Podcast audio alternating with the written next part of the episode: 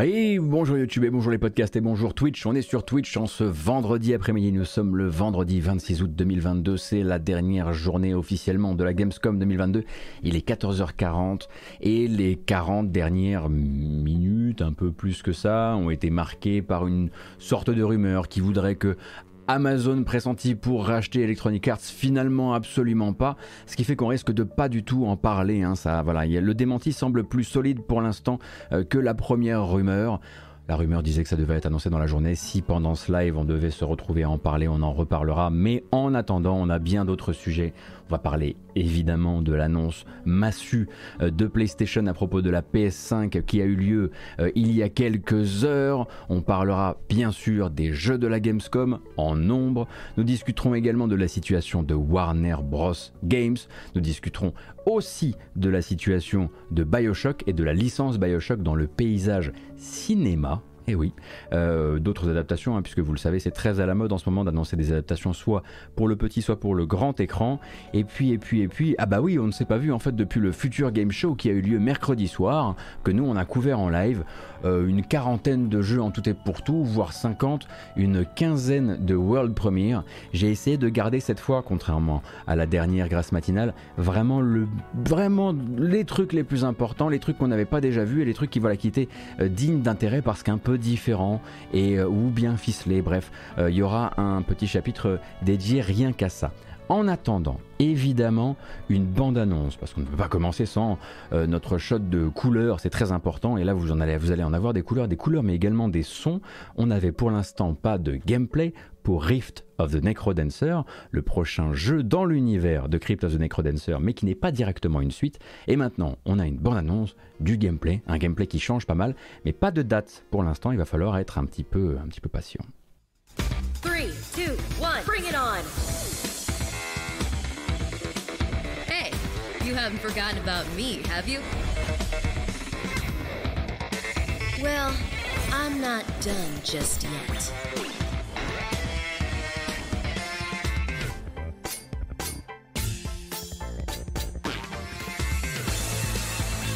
The Rift took it all. But I'm gonna get it back. Starting with my friends. And together, we'll close The Rift of the Necrodancer.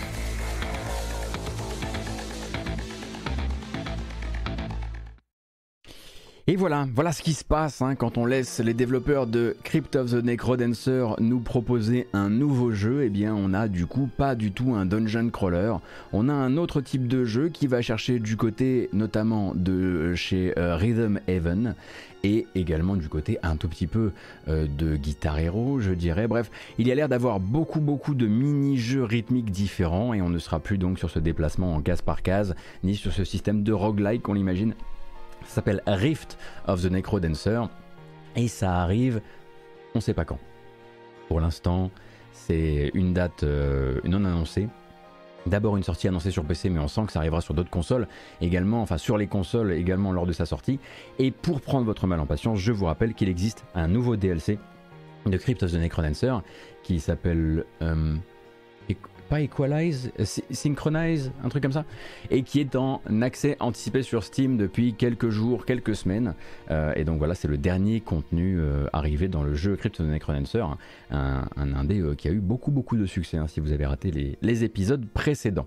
Voilà, maintenant que c'est dit, on peut peut-être se tourner vers la question, voilà le sujet de tout à l'heure, la PS5, la PS5. Donc hier matin, Sony PlayStation devenait le perso principal de la journée sur Internet, euh, sur l'Internet jeux vidéo en tout cas, euh, non pas grâce à une annonce de jeu ou à un trailer, mais via une annonce aux conséquences beaucoup plus directes sur le consommateur, une augmentation de tarifs.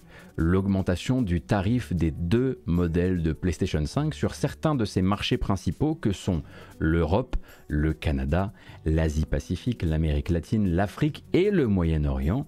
Et donc ça nous donne, nous concernant, une PS5 classique qui passe de 500 euros à 550 euros et une PS5 Digital Edition, donc celle qui n'a pas le lecteur Blu-ray, qui était donc à 400 euros et qui passe à 450 euros, augmentation de 50 euros sur tout le parc deux ans après la sortie des machines, mais pas aux États-Unis, vous l'aurez remarqué.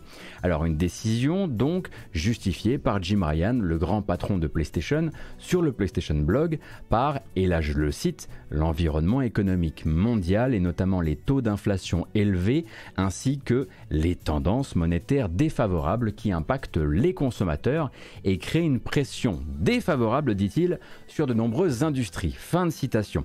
Alors c'est une situation très rare dans le monde du jeu vidéo, certainement pas jamais vue, mais très rare qui nous rappelle une récente hausse de prix hein, qu'on a déjà vue, hein, celle du casque Quest 2 de Meta, hein, le casque autonome, enfin hybride autonome et câblé euh, de Meta, euh, qui a donc pris lui 100 dollars euh, au niveau de son prix, et une décision pour laquelle le réflexe serait de se dire, ok, c'est du pipeau, Sony veut juste marger plus sur ses consoles, sachant que là, va dire que souvent ce qu'on se dit à propos des consoliers, c'est qu'ils vendent les consoles à perte pour pouvoir ensuite marger un maximum sur les jeux, mais ça on va en reparler car c'est un petit peu moins euh, vrai à propos notamment d'une des deux PS5. Bref, en tout cas, on peut se dire c'est du pipeau, ils veulent marger sur, ils veulent plus marger sur les consoles, etc., etc. Et accessoirement, ils veulent aussi refranchir le prix plafond des 500 euros, ce qui peut être très utile pour la suite euh, des euh, opérations. Euh, cependant, les raisons invoquées, elles, elles ne sont vraiment pas à prendre à la légère. Hein, et attention, je dis pas ça pour plaindre le pauvre petit Sony, hein, dans le sens où la conjecture c'est une chose et la décision de faire peser cette conjecture sur le consommateur c'en est une autre, euh, surtout au vu des résultats récents de Sony, mais ça on reviendra dessus après. Mais l'observateur un peu curieux et un peu lointain peut se demander si une entreprise qui a réalisé 2,5 euh, milliards d'euros de bénéfices l'an dernier, ainsi que l'année d'avant, n'aurait pas pu encaisser ça plutôt de son côté euh, de la euh, barrière. Alors pas 2,5 milliards, je crois qu'on est plutôt aux alentours un, petit peu moins des 2 milliards, bref. Euh, et du coup, on va, j'ai dit conjecture au lieu de conjoncture? Bon, écoutez, on est dans une de ces journées hein, où tout ça c'est très long, très très fatigant. Je parlais bien sûr de conjoncture et non pas de conjecture. Je dois avoir une conjectivite. Vous me l'avez donné, hein, celle-ci. Ce sont des choses qui arrivent. Bref, on va démêler tout ça un petit peu ensemble. D'abord, les causes. La question monétaire, elle est devant nous, ça, il n'y a pas de problème. Hein. L'euro n'a jamais été aussi en aussi mauvaise posture, on va dire, face au dollar depuis son introduction en 2002, résultat notamment de la crise énergétique en Europe, qui est une résultante directe euh, du conflit euh, opposant, enfin de l'invasion de l'Ukraine euh, par la Russie et des retombées au niveau de l'Europe. Et donc, c'est également dû aux manières très différentes dont l'Europe et les États-Unis ont encaissé l'inflation. Donc voilà, l'euro effectivement est en très mauvaise posture, c'est une vérité. Ce dollar très fort, c'est ce qui permet à Sony d'ailleurs de ne pas faire redescendre la pression sur le consommateur aux États-Unis, qui reste, je le rappelle, son marché principal, environ 30% du chiffre réalisé sur le territoire américain au niveau du hardware, mais aussi le marché où justement les États-Unis, c'est le marché où la bataille avec Xbox est la plus âpre. Donc c'est là où ils n'ont vraiment aucun intérêt à faire monter le prix s'ils n'ont pas à le faire. Vient ensuite la flambée des prix des composants, évidemment dans la tech, hein, ça vous êtes probablement un peu au fait de l'histoire, vous commencez à avoir compris, la pénurie dure depuis deux ans, les circuits de distribution ont dû s'adapter un petit peu euh, à la demande et du coup les coûts pour des entreprises comme Sony se sont multipliés le premier fournisseur mondial de semi-conducteurs, euh, donc euh, qui s'appelle TSMC, a augmenté ses tarifs de 10% cette année. Il projette pour l'an prochain euh, d'augmenter encore ses tarifs de 5 à 10%. Et il y a ensuite un très très beau marchepied sur lequel Sony va pouvoir se tenir ici pour réaliser, pour venir impacter les changements actuels plutôt sur le consommateur, c'est la demande. La demande tout simplement. L'offre de PS5 n'a toujours pas rattrapé sa très forte demande et la disponibilité de la console commence seulement à se fluidifier dans certains territoires. Il compte donc ouvertement sur cette grosse dalle du consommateur, du joueur, pour qu'elle supplante de très très loin la mauvaise image provoquée par une telle manœuvre. D'ailleurs, hein, leurs objectifs de vente de consoles n'ont pas été modifiés en conséquence depuis euh, l'annonce du changement de prix Peut-être qu'ils le feront hein, dans les jours à venir, mais pour l'instant, aucun objectif qu'ils n'avaient fourni à leurs actionnaires récemment n'ont été, euh, modifiés. Le but, ce n'est donc pas de marger plus, hein, ça vous avez maintenant beaucoup d'articles qui vous l'ont expliqué, mais de maintenir les marges existantes, les marges actuelles, en faisant raquer le consommateur pour la différence, sachant que l'état des marges actuelles, pour vous donner un petit peu une idée, c'est que la All Digital, c'est une console qui est vendue à perte, et que la PS5 classique, en revanche, était jusqu'ici vendue à petit profit. Donc effectivement une grimace du côté du consommateur et une bonne mine, un sourire enjôleur maintenu du côté de l'actionnaire qui ne verra du coup pas la courbe descendre. Je vous le rappelle, la peur de l'actionnaire devant, devant, devant toutes les autres peurs, c'est une courbe qui descend. Alors ça, ce serait absolument terrible. Il faut que la ligne continue euh, à monter. Hein. C'est le principe même de toutes ces industries et du capitalisme de manière générale. Euh, donc maintenant, la question à 50 euros, parce que c'est ce que ça va nous coûter. Est-ce que Sony PlayStation aurait pu décider de faire autrement et encaisser le contexte actuel avec ses ressources propres? La question peut se poser chez les gens qui ont l'habitude d'entendre que Xbox a un papa très riche, euh, mais que PlayStation un peu moins, que Xbox c'est le petit orteil d'un très grand empire alors que PlayStation ça représente 20 à 25% des revenus de Sony. Du coup, ce sont des ordres de grandeur comme ça qui euh, nous font perdre un peu nos référentiels. Et pour avoir une réponse, écoutez, je suis allé chercher le maître en la matière, Oscar Lemaire la légende, donc Oscar Lemaire qui travaille sur Ludostri, qui travaille pour Gamecult aussi, qui se spécialise hein, dans les finances du jeu vidéo et il m'a proposé pour vous une petite simulation extrêmement approximative, euh, mais voilà, assez parlante. Alors on ne va pas l'appeler, mais il m'a proposé de vous, la, de vous la fournir. Alors, je le cite, là, c'est du Oscar Le Maire. Dans le texte, scénario très optimiste, on prend les 50 euros supplémentaires de la console, on vire la TVA, on arrive à 40 euros. On pourrait encore retirer la marge du distributeur, mais on va pas le faire pour voir un peu large. Imaginons que ça concerne 10 millions de PS5 vendus dans l'année, ce qui est un chiffre assez proche du réel. Ça représente donc 400 millions d'euros. Le bénéfice opérationnel du jeu vidéo chez Sony, attendu pour l'année qui vient, c'est 1,86 milliard d'euros. Donc, selon Oscar Le Maire, effectivement, ça deviendrait, ce serait devenu 1,46 1,46 milliards d'euros au lieu de ça, ce qui ne serait probablement un problème pas très grave, bien sûr, mais c'est bel et bien un trou qu'il aurait fallu présenter à ses actionnaires et Sony n'a pas l'air du tout chaud pour ça. Voilà. Euh, donc, la fin de citation, euh, c'était avant la dernière phrase. La dernière phrase, c'est moi qui l'ai rajouté. Mais vous voyez un petit peu comment ça se place d'un point de vue euh, des ordres de grandeur, qui sont, encore une fois, je le rappelle, parce que j'ai demandé à Oscar Le Maire de me sortir ça assez rapidement, vraiment très approximatif, c'est vraiment pour qu'on ait une image globale et qu'on puisse pas se dire Sony n'aurait pas pu, enfin PlayStation n'aurait pas pu. Onyx Lag, merci beaucoup pour le follow. Merci également Xilvian pour les 7 mois et Vincent Citron pour le follow. C'est très joli ça comme pseudo Vincent Citron.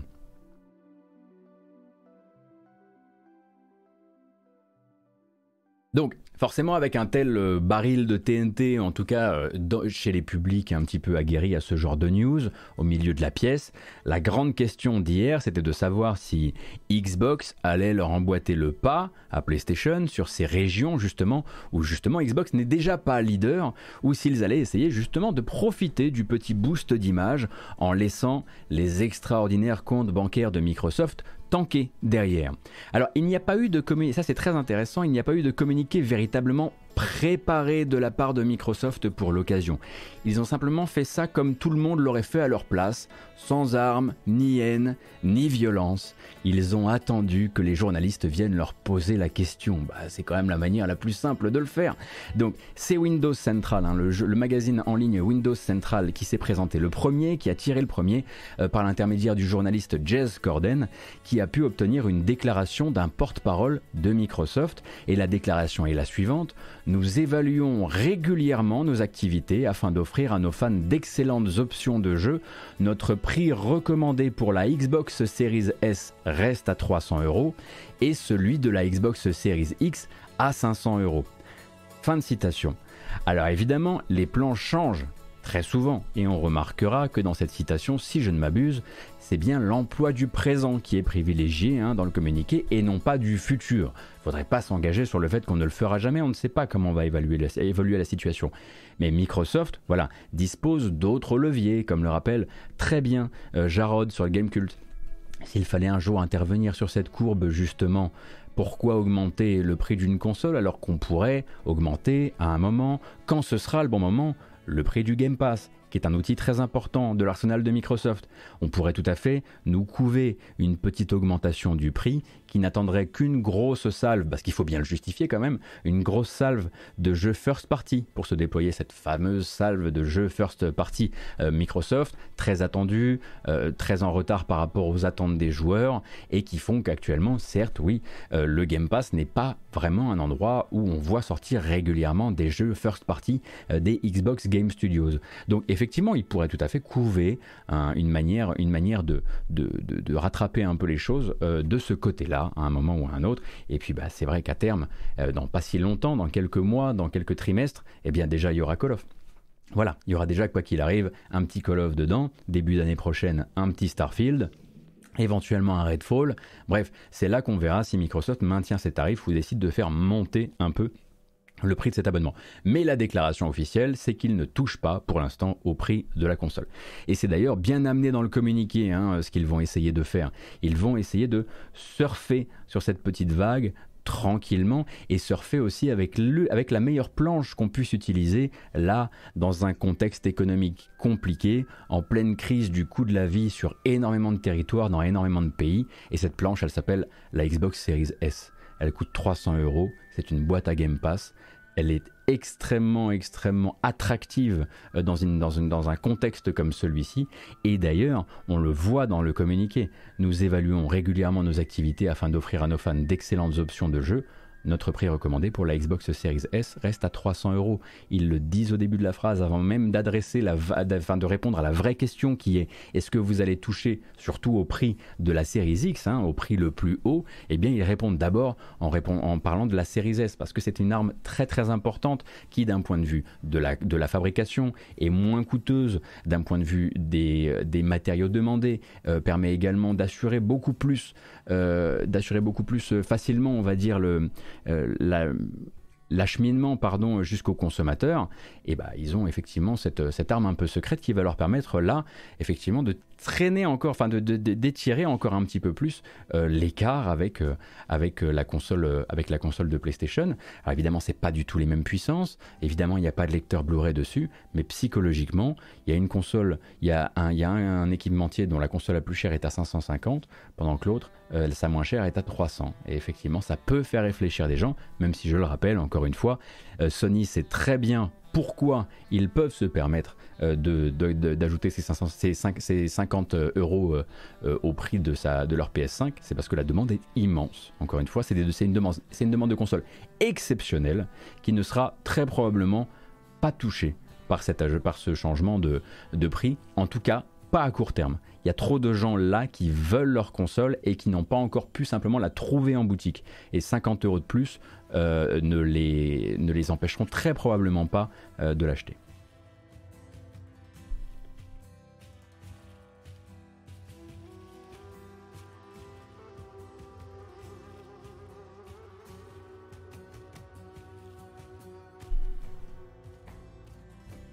Alors, à la question que vous ne vous posiez pas, est-ce que Nintendo va emboîter le pas à Sony Parce que forcément, si les gens sont allés demander à Microsoft, ils sont aussi allés demander à Sony.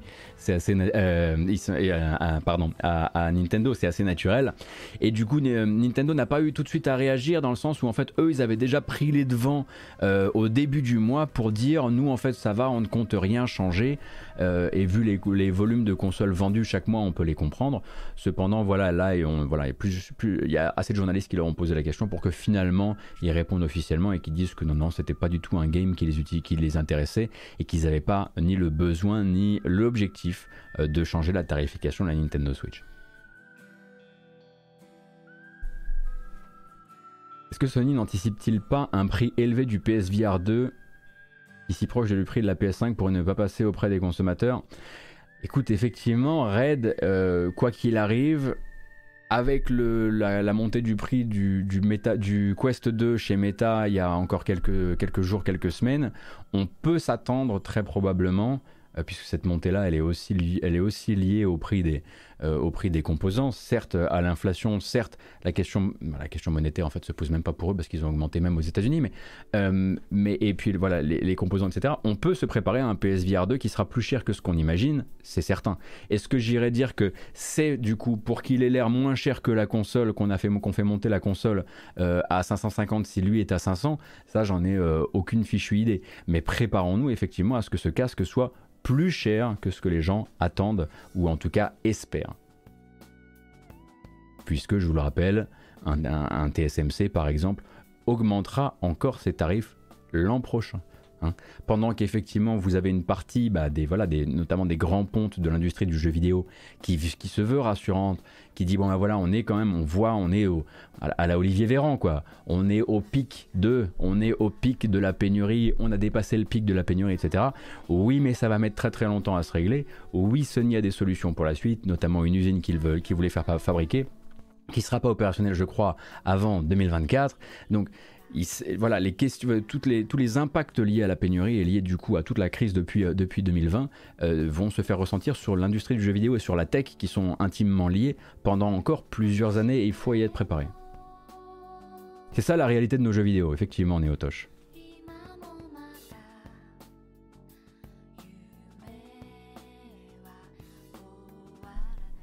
TSMC, c'est Taiwan Semiconductor Manufacturing Company c'est le numéro un de la création de semi-conducteurs qui sont donc des, euh, des composants qui sont utilisés euh, dans votre console de jeu, dans votre voiture, dans vos appareils photo, dans vos écrans, je crois aussi, peut-être moins. Enfin bref, c'est central dans toute notre consommation euh, tech contemporaine.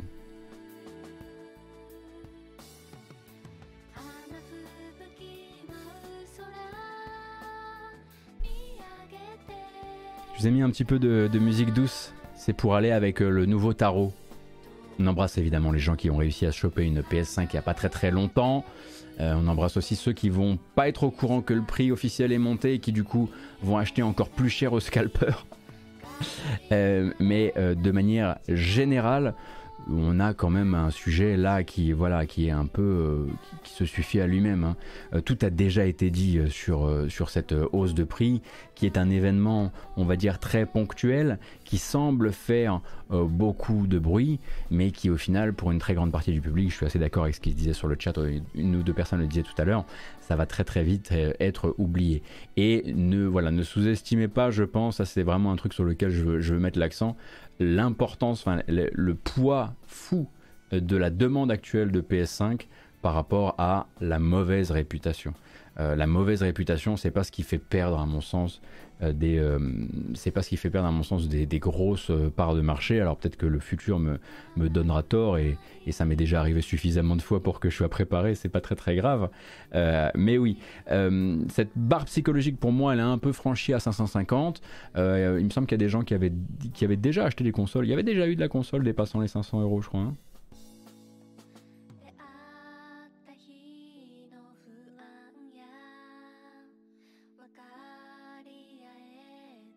La PS3, hein. La PS3, c'est bien ce que je me dis. Ah mais c'est pour ça que depuis hier on ne lit que ouais le Sony, Sony est de retour à l'époque PS3 quand ils étaient quand ils étaient euh, d'horribles capitalistes.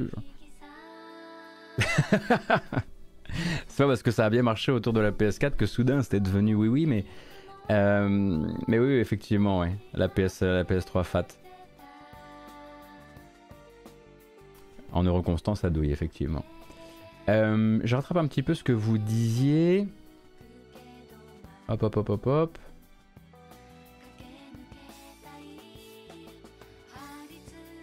Moi, honnêtement, je pensais même que. Enfin.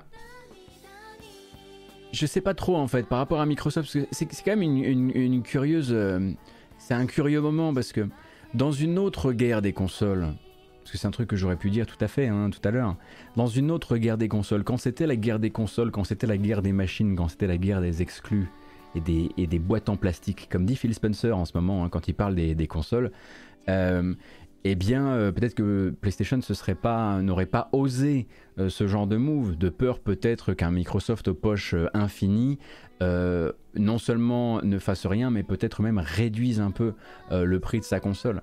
Mais je me demande si c'est un truc qui intéresserait véritablement Xbox aujourd'hui, dans le sens où Xbox maintenant est sur le combat des services et sur le combat effectivement de l'accessibilité à ces jeux sur un maximum d'endroits. et comme je le disais, hein, voilà, il y a encore pas très très longtemps, durant la Gamescom, Phil Spencer a répondu à des questions de la chaîne Bloomberg. Donc euh, là, on a pour l'instant que quelques citations qui ont été récupérées par le site Bloomberg. Et il parle notamment de la future acquisition d'Activision, euh, il parle des syndicats, mais très très peu, et surtout pour dire des banalités. Et à un moment, il parle du fait que pour lui, le jeu vidéo de demain, il sera beaucoup moins axé euh, sur l'importance de la machine euh, ou l'importance des exclusivités. Et il a, le beau rôle hein, pour dire une chose pareille, puisque c'est lui justement qui va laisser, en tout cas qui s'engage à laisser Call of Duty exister quand ça lui appartiendra sur console, euh, sur console PlayStation.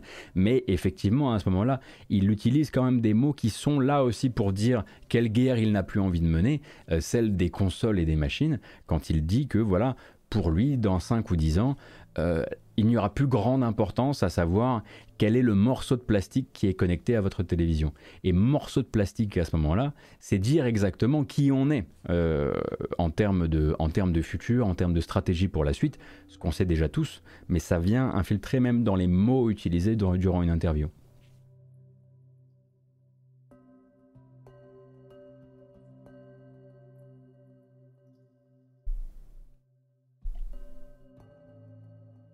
Alors comme je le disais, je crois que voilà, ça n'a pas changé depuis tout à l'heure. À la base, j'avais prévu peut-être de traiter un autre, sujet qui était, euh, qui était la, rumeur d'un rachat d'Electronic Arts par Amazon, un truc qui a existé sur Internet dans la journée d'aujourd'hui, 26 août 2022, pendant une grosse heure. Euh, d'abord donc une info qui était euh, sortie d'un magazine, magazine en ligne suédois qui s'appelle GLHF, Good Luck Have Fun, et qui a été démenti non sans cabotinage par un expert des marchés financiers sur CNBC, David Faber. donc voilà qui, ce qui lui voilà, ce truc là n'arrivera pas. Et donc vous avez une vidéo euh, de David Faber qui euh, voilà euh, se moque un petit peu du côté rocambolesque de cette, rumeur. Ce, qui, ce qui effectivement ne met pas de côté le fait que Electronic Arts ça il y a beaucoup plus de sources qui concordent là-dessus. Electronic Arts a essayé d'aller enfin essaye et a essayé de courtiser plusieurs potentiels acquéreurs dans les derniers mois voilà. Donc, euh, est-ce que c'est un énième, euh, un énième projet qui n'aura finalement pas abouti? Est-ce que GLHF s'est complètement, euh, complètement fait bananer? En l'occurrence, c'est par un journaliste qu'on connaît parce qu'il avait travaillé sur d'autres médias avant. Hein, donc, un scoop qui à la base venait de chez. Comment s'appelle-t-il? Kirk. Kirk je crois je crois que c'est Kirk McKean qui avait notamment euh, travaillé chez, VGC euh, fut un temps euh, ou un truc comme ça. Mais c'est un, voilà, un non-événement auquel on accordera en tout cas, tant qu'on n'aura pas plus d'infos, pas plus de temps. En revanche, on peut continuer à parler un petit peu de consolidation dans le milieu du jeu vidéo, si vous voulez. On peut effectivement dire que le projet de rachat de Crystal Dynamics, de Eidos Montréal et de Square Enix Montréal, des mains de Square Enix vers Embracer, qui avait été annoncé, est désormais finalisé. C'est officiel aujourd'hui. Crystal Dynamics, Eidos Montréal, Square Enix Montréal, ainsi que tout le catalogue charrié avec elle et eux, euh, parmi lesquels bien sûr Deus Ex, bien sûr Tomb Raider, euh, bien sûr Legacy of Kane aussi si on va par là, eh bien sont des propriétés du groupe Embracer, sachant que Crystal Dynamics, vous le savez, a plusieurs, plusieurs équipes au travail, une équipe au travail notamment sur un Tomb Raider, une équipe au travail également euh, pour le compte de Microsoft sur le développement, du prochain Perfect Dark. On sait que Eidos Montréal euh, a très probablement, aurait très probablement envie de continuer encore un petit, aurait eu envie je pense de continuer encore peut-être sur Marvel's Gardien de la Galaxie qui vraiment, pour, à mon sens, aurait pu vraiment exploser sur un deuxième épisode. Je ne sais pas si c'est quelque chose qui est de l'ordre du réalisable. On sait qu'il y a des gens de chez, de chez Eidos Montréal qui se verraient bien retourner aussi bah, plutôt vers Deus Ex.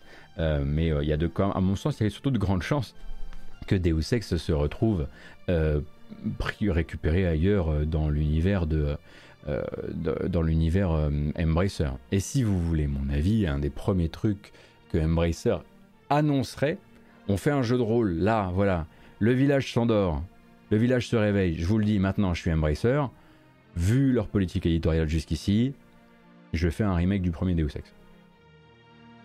C'est exactement ce qu'il ferait, c'est exactement ce qu'il ferait avec beaucoup beaucoup d'autres euh, beaucoup d'autres euh, licences et pas un gros truc hein. pas un gros gros truc. Un, petit remaster, un petit remaster, un, truc avec un, un ENB, euh, quelques éclairages, ils sont pas obligés d'aller au bout du truc. Hein. Mais bon, ça on verra. En tout cas, officiellement, ces studios sont maintenant dans le groupe parmi les, les dizaines et les vingtaines d'autres studios et les 220 projets de jeux actuellement en développement.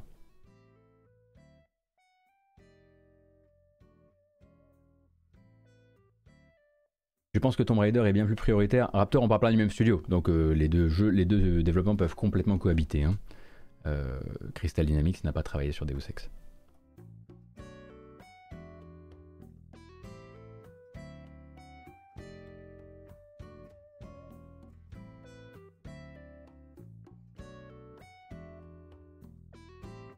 Ils vont prendre le patch des fans de Deus Ex sorti en 2015 et vont le revendre 10 euros ou 20 euros. C'est pas Bethesda, hein Attention Ah, et alors?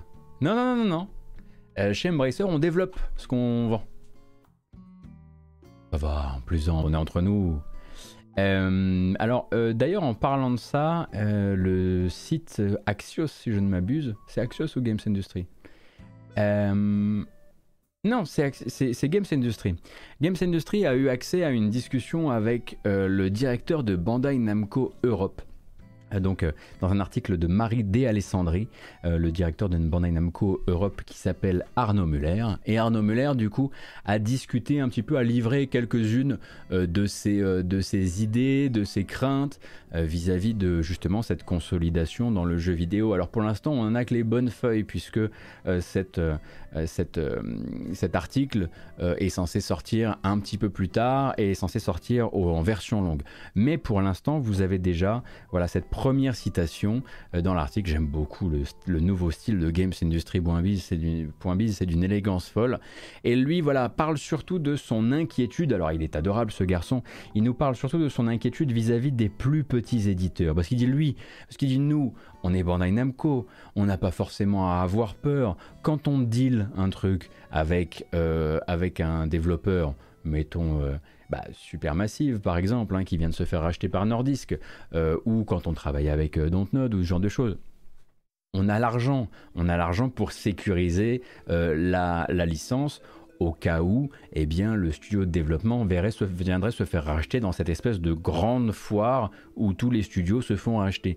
Mais moi, euh, directeur de Bandai Namco Europe, je m'inquiète surtout pour les plus petits, je m'inquiète pour les petits labels, pour les organes d'édition qui n'ont pas forcément l'argent de sécuriser la licence, l'IP, et qui du coup vont signer des trucs avec des développeurs en leur laissant la licence et peuvent se retrouver effectivement très en galère derrière. Donc là, effectivement, il nous parle plutôt de l'aspect édition de la chose. Ce n'est qu'une toute petite euh, citation d'une interview dont on lira euh, le reste plus tard. Mais sachez qu'on voilà, on aura très bientôt, dans quelques semaines manifestement, cette longue interview qui risque d'être très intéressante euh, chez gamesindustry.biz. Et en parlant d'interview, on peut rester chez, enfin, on va dire chez les patrons de studios, et cette fois-ci sur le site Axios. Sur le site Axios, où travaille notamment Stephen Totilo, si je ne dis pas de bêtises, L'un des gros feuilletons des médias actuellement, vous le savez, euh, c'est la fusion de Warner Media et de Discovery, du groupe Discovery, euh, dont voilà les, euh, comme vous avez peut-être vu un petit peu euh, les effets de cette fusion sur notamment le monde du streaming de séries et de films, donc les effets notamment sur la plateforme HBO Max et parfois sur, le cinéma. Donc un véritable film catastrophe là pour l'instant filmé au ralenti depuis la prise de pouvoir du patron, du nouveau patron euh, de cette euh, joint venture qui s'appelle David Zaslav. Et David Zaslav donc c'est l'homme qui a décidé de détruire le film Bad Girl pour en faire plutôt une réduction d'impôts et de réduire drastiquement la création de originaux et diversifiés sur HBO Max, avec à la clé des branches entières fermées du jour au lendemain. Donc en ce moment, ça va très très mal dans tant et tant, et tant de branches médias possédés par Warner. Et nous, on est là, comme ça, avec nos questions sur le futur de la branche jeux vidéo de Warner, et pour seul repère des rumeurs qui datent de l'an dernier, racontant que certains studios Warner allaient être cédés à d'autres groupes avec un traitement probablement au cas par cas. Alors ça, ça, date vraiment de l'an dernier parce que l'annonce de, de, ce projet de fusion date justement du début 2021 et se concrétise là maintenant, hein, maintenant que voilà, les pouvoirs ont été pris. Maintenant, on le sait. On sait qu'un seul studio, finalement, de la galaxie des studios Warner, ils étaient 12, a quitté le giron de Warner. Et c'est Playdemic. Et Playdemic, hein, c'était une entreprise, enfin, c'était une entreprise, c'est une entreprise euh, qui est spécialisée dans le social game sur mobile, donc probablement des jeux qu'on ne connaît pas trop ici. Et c'est finalement Electronic Arts qui l'a racheté, puisque Electronic Arts, ils sont très intéressés, bien sûr, euh, par le jeu mobile. Et surtout par le jeu mobile quand il est bien fait, plutôt que d'essayer de le faire de leur côté. On, sait, voilà, on, était tous, euh, toutes et tous là autour de 2012-2013, ça va, on n'a pas envie de revivre cette période-là. Et donc pour les autres studios, a priori, pas de changement de proprio à prévoir, ni d'ailleurs de réduction du personnel. Hein. C'est en tout cas ce que promet le PDG de Warner Bros. Games, donc la branche, de, la branche jeux vidéo de Warner Bros., qui s'appelle lui David Haddad, et donc il a accordé une interview au site Axios. Une longue interview où il y a beaucoup d'informations différentes, et il assure là-dedans que sa branche a le soutien justement du groupe du nouveau groupe nouvellement formé Warner Bros Discovery et que les 11 studios qui travaillent sous ses ordres avancent sereinement et peuvent avancer sereinement. Pas d'annulation a priori, pas de projet non de, licenciement non plus, notamment grâce à la très grande solidité de la branche ces jours-ci, hein, puisque Warner a enchaîné deux des plus gros cartons jeux vidéo de l'année, je vous le rappelle. Lego Star Wars, la saga Skywalker, ça n'a l'air de rien, mais c'est l'un des rares AAA à être vraiment sorti euh, cette année. Deuxième plus grosse vente de l'année aux États-Unis derrière Elden Ring, pour rappel. Et puis bien sûr, très récemment, ces dernières semaines, Multiversus free-to-play aux 20 millions de joueurs en un mois et qui a réussi à s'imposer avec ses packs euh, de contenu payant comme la plus grosse imprimante à billets du jeu vidéo américain pour le mois de juillet. Donc vraiment deux têtes de pont qui permettent actuellement à la branche euh, Warner, euh, Warner Bros. Games d'être très considérée au sein, de, Warner Discovery, avec bien sûr aussi derrière eh bien, tout le catalogue à venir qui est également une promesse avec des, des prods qui sont plutôt sur leur dernier tiers, on va dire pour la plupart, euh, puisque je vous le rappelle, Gotham Knights sort fin octobre, L'héritage de Poudlard sort en février, le Suicide Squad de Rocksteady est toujours daté à 2023, et c'est sans compter le très probable prochain épisode de Mortal Kombat, qui est toujours un poids lourd euh, pour l'entreprise et qui est très probablement en préparation chez NetherRealm avec un horizon beaucoup plus loin, euh, lointain. Pardon. Et du coup, bah voilà, Warner Bros. Discovery, on le sait, va chercher au sein euh, dans le... D'accord, très bien va chercher au sein de ces différentes branches des millions et des millions et des millions euh, à économiser, euh, mais au final, a priori, devrait, selon la promesse du patron de Warner Games, qui est ce qu'elle est, euh, eh bien, laisser tranquille, pour l'instant, la branche jeux vidéo de Warner.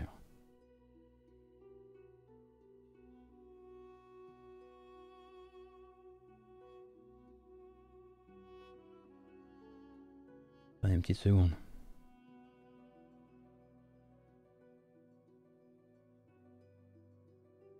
Il fallait que je règle un truc. Moi, si vous, si vous me lancez sur un truc, euh, je suis plutôt je suis joueur. Hein. il me dit clique sur un bouton, je clique sur le bouton, il y a des chances. Hein.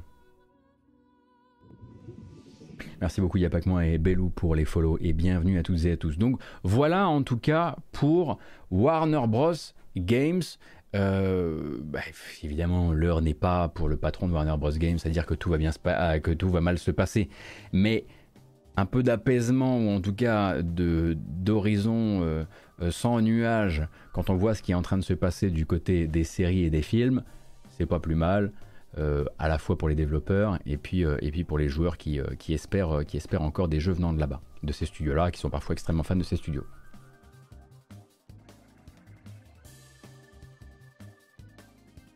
Donc attendez, je rappelais un truc.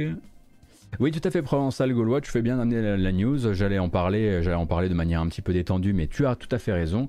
Euh, au rayon des rachats de licences, notamment euh, Tiny Build, hein, que vous connaissez, euh, que vous connaissez comme un voilà un, pourvoyeur de jeux, on va dire format indépendant, a fait l'acquisition des licences du studio Bossa.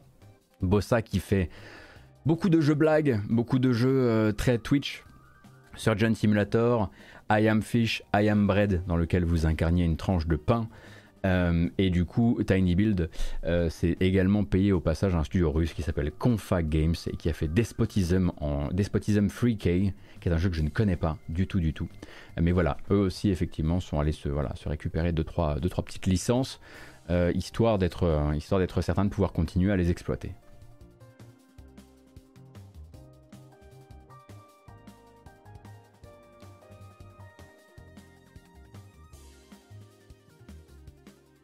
Alors, rappel des titres. Si vous avez raté les épisodes précédents, Rift of the, Necrodancer, la suite, pas suite de Crypt of the Necrodancer, a montré un trailer avec du gameplay dedans. Ça va changer un petit peu au niveau du gameplay.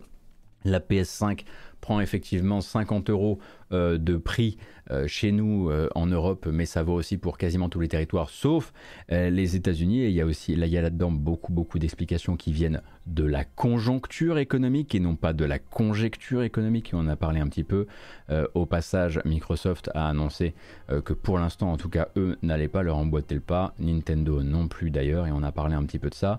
on parlait du fait que Amazon, l'achat d'Electronic Arts par Amazon aura existé sur Twitter pendant environ une heure avant d'être démenti, démenti pardon, et ce jusqu'à preuve du contraire.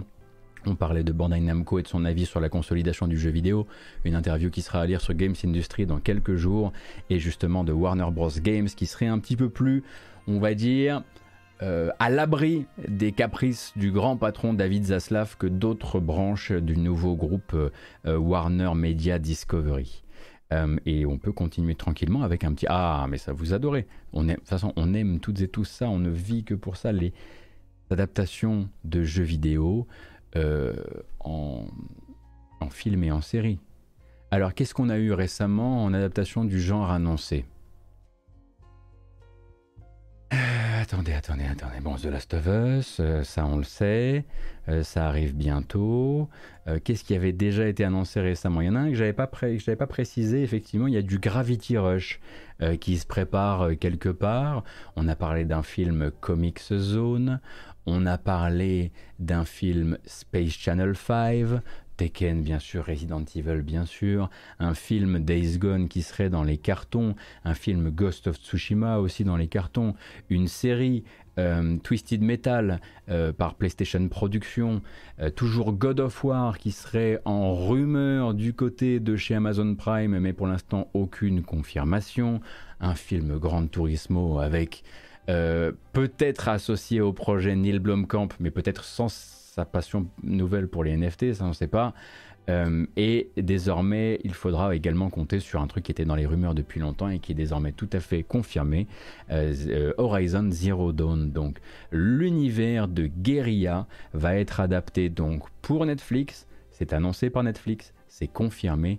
Et donc, c'est le producteur et showrunner de The Umbrella Academy, Umbrella Academy, donc Steve Blackman, qui va donc être le chef de projet, le pilote euh, de cette adaptation en série, euh, donc euh, qui devrait bah, venir voilà accompagner euh, cette espèce de grande poussée de toutes les licences possibles et imaginables de PlayStation euh, vers le petit ou le grand écran.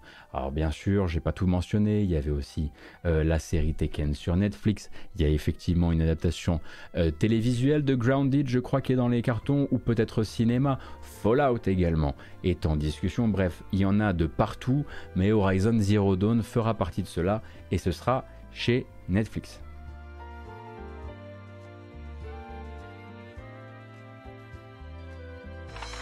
Mais c'est surtout pas fini.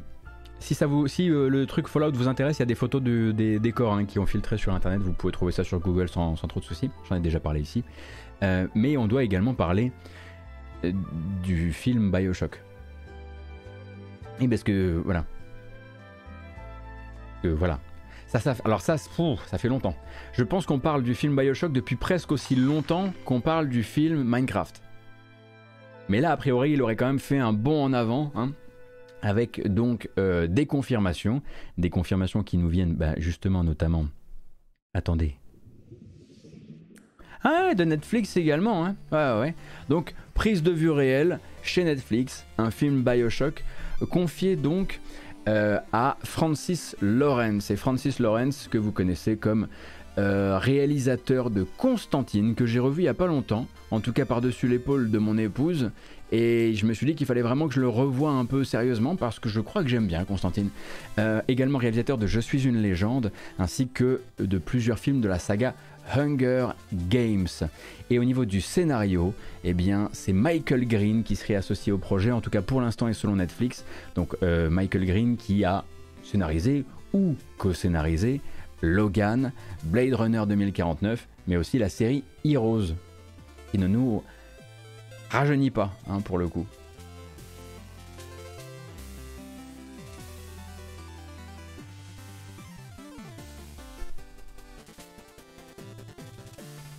Ça fait longtemps que je. Enfin, j'ai pas très très bien suivi la série, euh, la série Hunger Games, donc je sais pas comme, ce, que, ce que valaient les derniers films.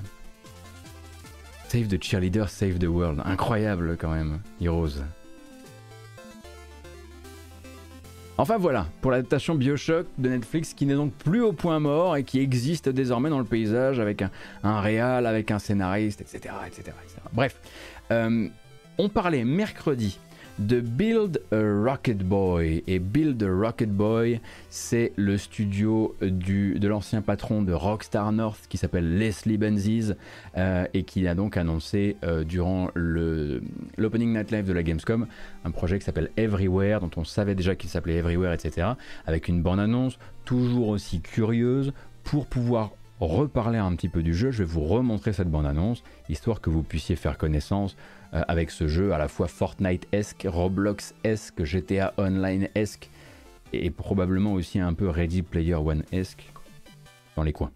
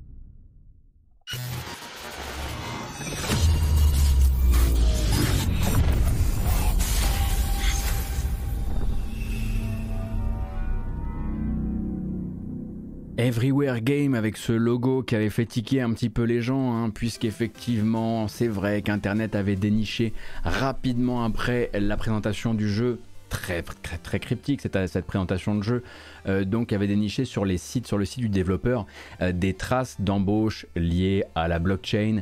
Et mercredi hein, je vous disais justement qu'il ne faudrait pas se précipiter non plus parce que les plans dans le jeu vidéo ça change très vite et ça change un petit peu comme les modes d'un point de vue financier et c'est vrai que même ce logo faisait un peu penser à un token crypto. Bref, on a désormais une réponse, tout ce qu'il y a de plus officiel de la part du studio posté sur Reddit.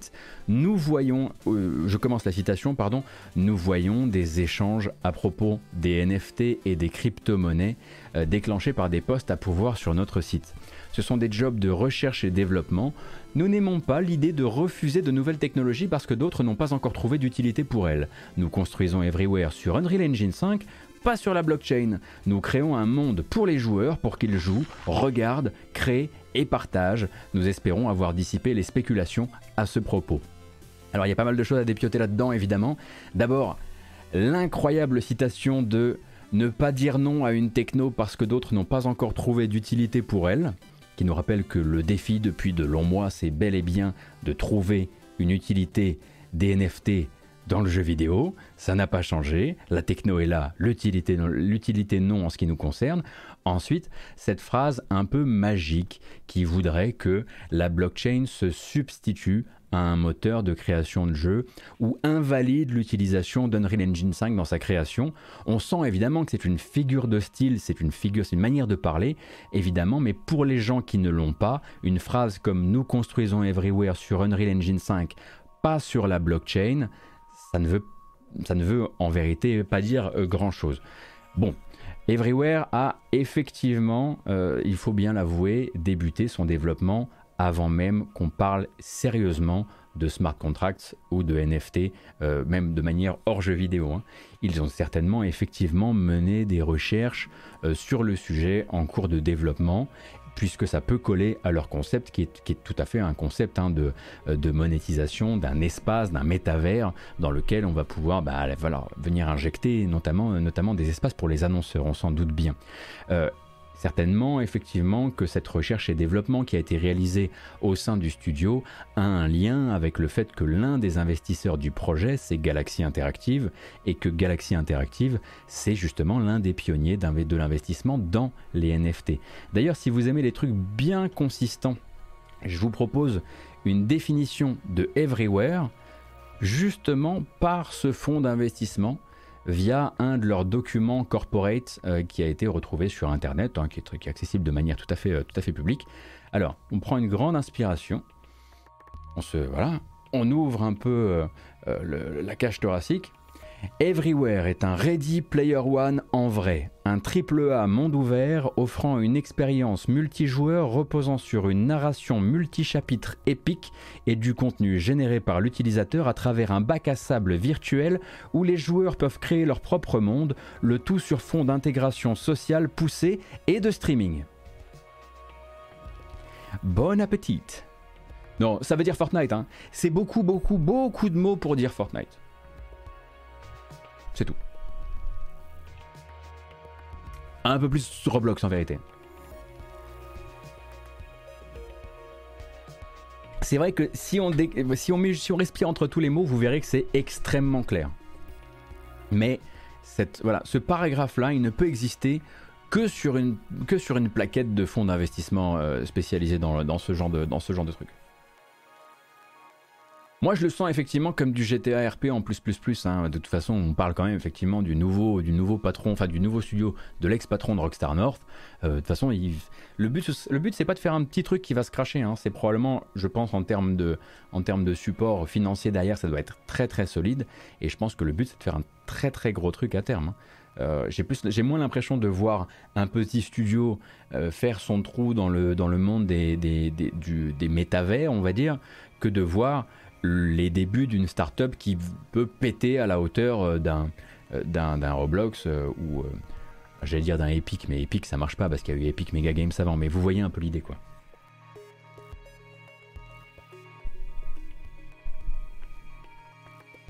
Sam Le Fourme, merci beaucoup pour le follow. Ça vaut également pardon, pour Oxalti, pour Baskets.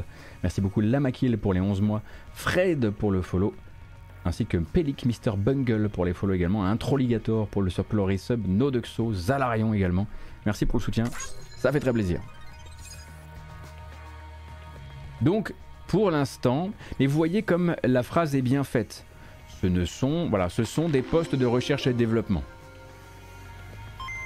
Merci beaucoup Pastec Plasma.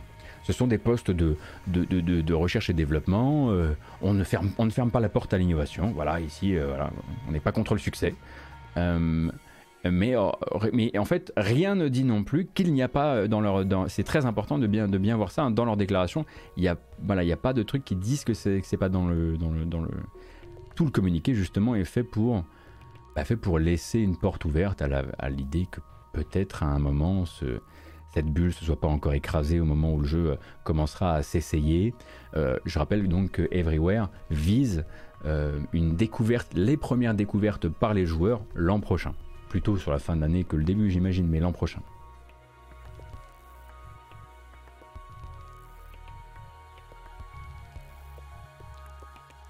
Alors, qu'est-ce qu'on a d'autre dans les cartons? Phil Spencer, c'est bon, on a déjà parlé de toi. Ah oui, euh, quelques petites infos avant qu'on regarde des bandes annonces issues du, Future Game Show euh, de mercredi dernier.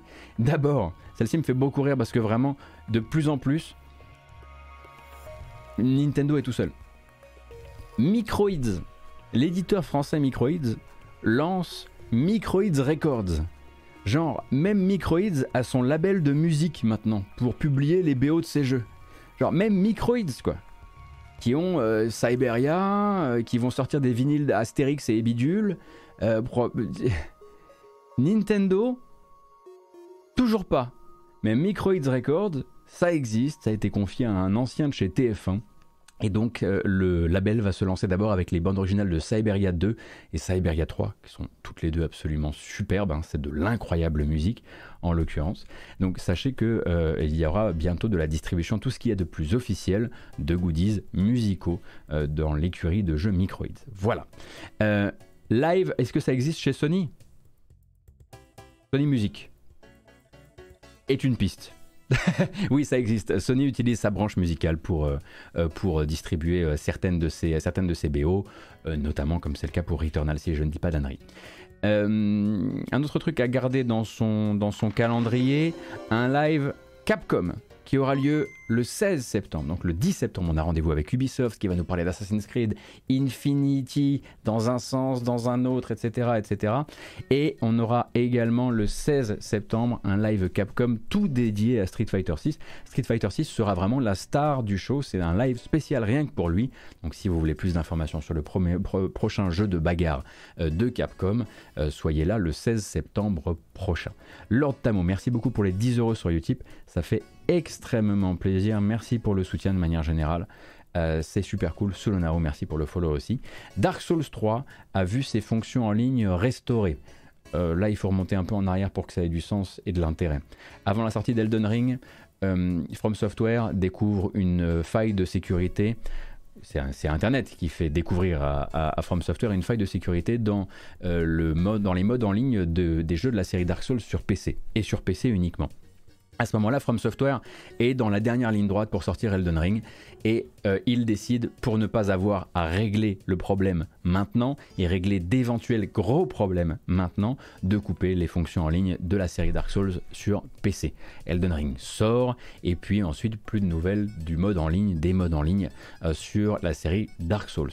Il semblerait du coup que là, on commence doucement à ressortir les trucs les uns après les autres en commençant par Dark Souls 3, qui a récupéré du coup ses fonctions en ligne depuis quelques heures, si je ne m'abuse.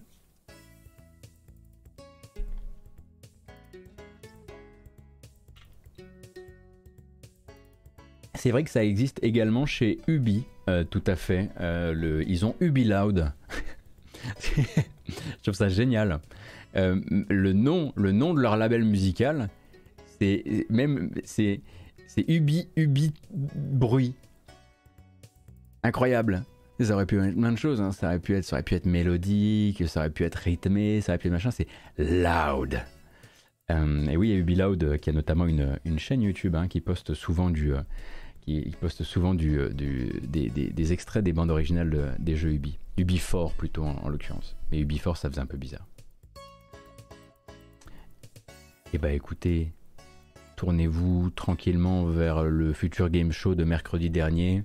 Il y avait 50 jeux, ça faisait beaucoup.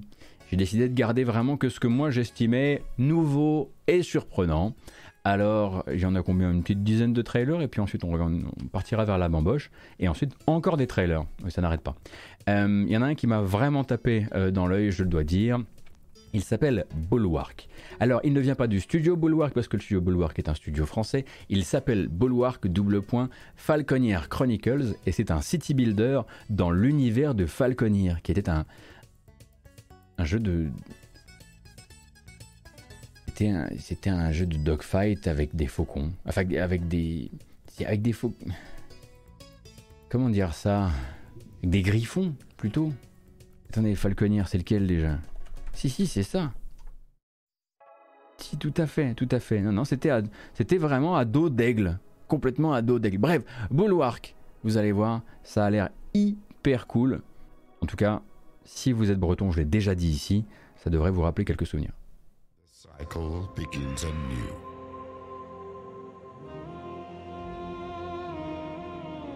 A new refuge. A haven. Bastion from which to rebuild. But this time we will succeed.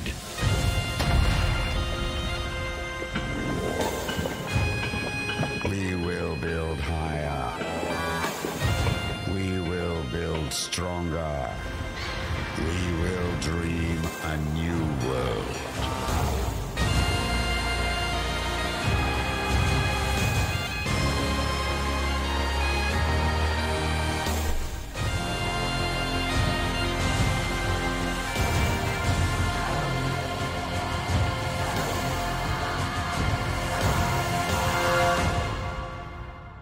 Bulwark donc est développé comme Falconeer par Thomas Salin, c'est édité par Wired Productions et je vous lis la description sur Steam. Bulwark est un jeu de construction de ville situé dans le monde de la Grande Ursée, donc le même, euh, le même univers que Falconeer. Créez, développez, défendez votre fortification, gérez, gérez vos ressources et faites des choix pour bâtir des colonies fortifiées uniques dans un monde abasourdi par une guerre dévastatrice. Donc je pense qu'en fait on va devoir construire sur les espaces très escarpés euh, sur les, à, flanc de, à flanc de en fait, et également se défendre contre une menace qui vient elle plutôt du ciel. En tout cas, le jeu est très beau, ça fait des trucs très jolis à regarder, très organiques en termes de, en termes de ville.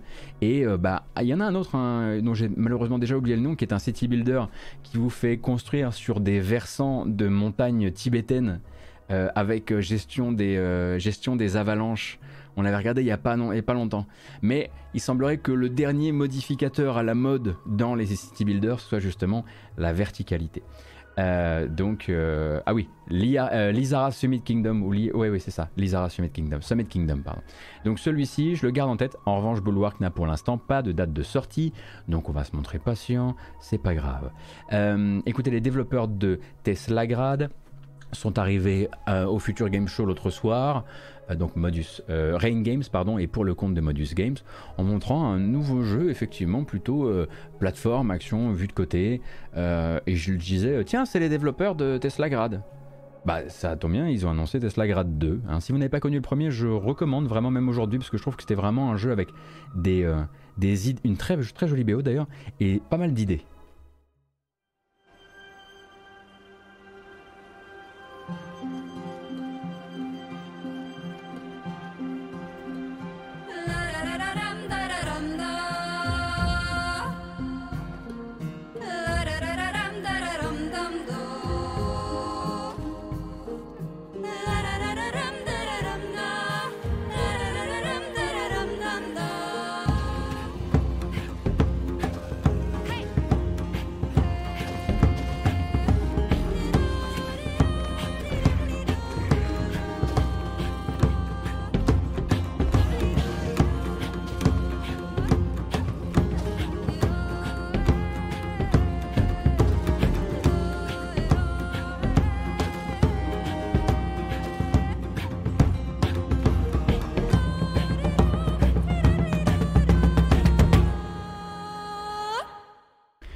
L'an prochain, donc, pour Tesla Grad sur toutes les plateformes, c'est Modus qui régale euh, en, ce qui concerne euh, l'édition.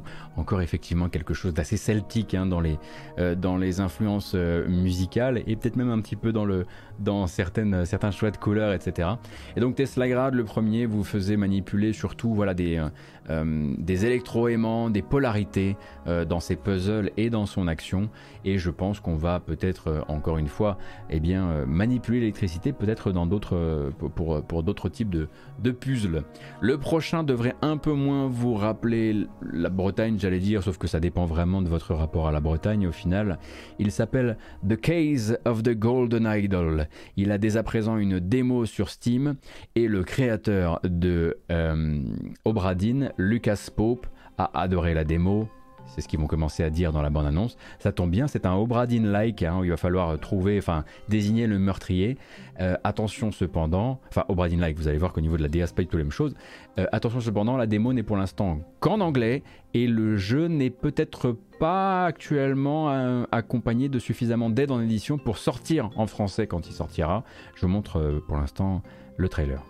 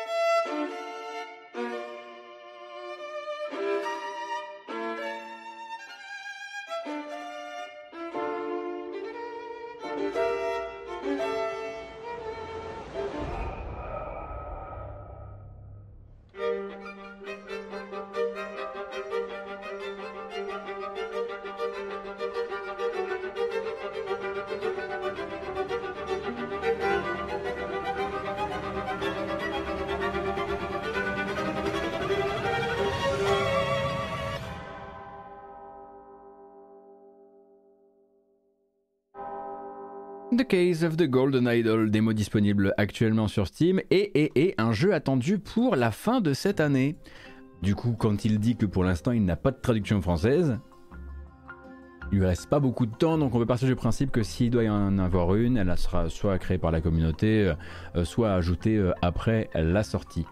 Euh, donc voilà pour celui-ci. Et on va rester dans les trucs un petit peu du malaise, parce que c'est vrai que la DA de, Case of the Golden euh, Idol euh, est forcément un peu, un peu malaise, avec Edge of Sanity. Qui se, qui se présente d'abord comme un enfant artistique, ou en tout cas un disciple artistique de Darkest Dungeon, et qui a un vrai twist de fin de trailer qui a très bien marché sur moi.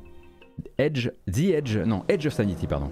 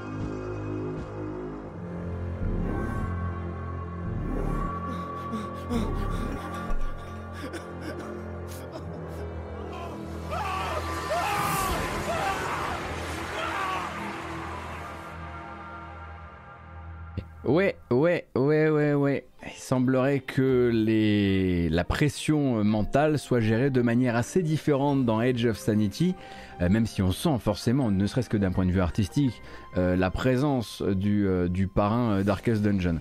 Donc je vous lis la, description sur Steam. On est donc sur évidemment un jeu Lovecraftien qui se passe en Alaska et ce sera un survival horror en 2D, ça vous l'avez compris, où a priori il sera question à la fois d'explorer mais aussi, aussi de gérer sa base. Et je pense qu'en fait on va trouver justement d'autres survivants et c'est peut-être là qu'il faudra soigner un petit peu la stabilité mentale euh, des membres de son groupe pour ne pas se retrouver dans cette situation particulière mise en, avant dans le trailer où pour les gens qui regardent, qui regardent ça, qui écoutent ça en podcast, le personnage croit voir une créature très cthulhuesque, lui met une hache entre les deux yeux il se trouve que c'était une autre survivante. Il se trouve qu'il n'était pas dans une grotte, qu'il était dans la grotte qu'il était en train de fantasmer, mais plutôt euh, en plein milieu justement du campement sur la banquise. Voilà donc pour Edge of Sanity qui n'a pour l'instant pas d'autre date de sortie que 2023. Ça vient de chez Vixa Games. Et Vixa Games, avant ça, on les connaît pour beaucoup de jeux que je n'ai jamais vus de ma vie. En tout cas, euh, si je regarde sur Steam. Il y en a un autre qui a réussi son tour de passe-passe, parce que je pense que c'est vraiment son tour de passe-passe, en l'occurrence. Euh, c'est God of Rock, un jeu de rythme avec un emballage. Beaucoup de jeux de rythme ont ces emballages que finalement on ne regarde pas en jouant parce que la piste euh, rythmique est beaucoup trop, beaucoup trop appuyée. Et là, celui-ci, il a décidé de mettre le paquet sur la partie emballage parce que la partie emballage, c'est présenté comme un jeu de baston. Sauf que vous ne le verrez jamais parce que vous n'allez regarder que la petite bande en bas de l'écran. Tour de passe-passe, mais du coup rigolo à regarder. God of Rock. Comme le rock.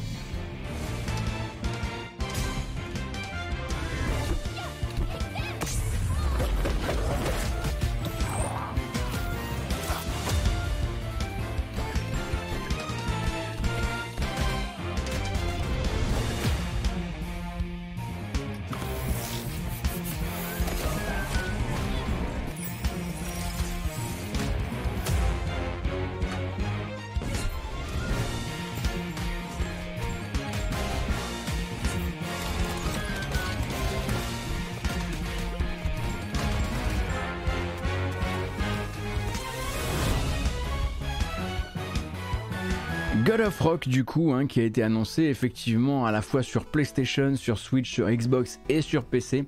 Pour l'instant sans date de sortie, ça coûtera 30 euros, hein. ça il l'avait déjà, il l'avait communiqué en amont.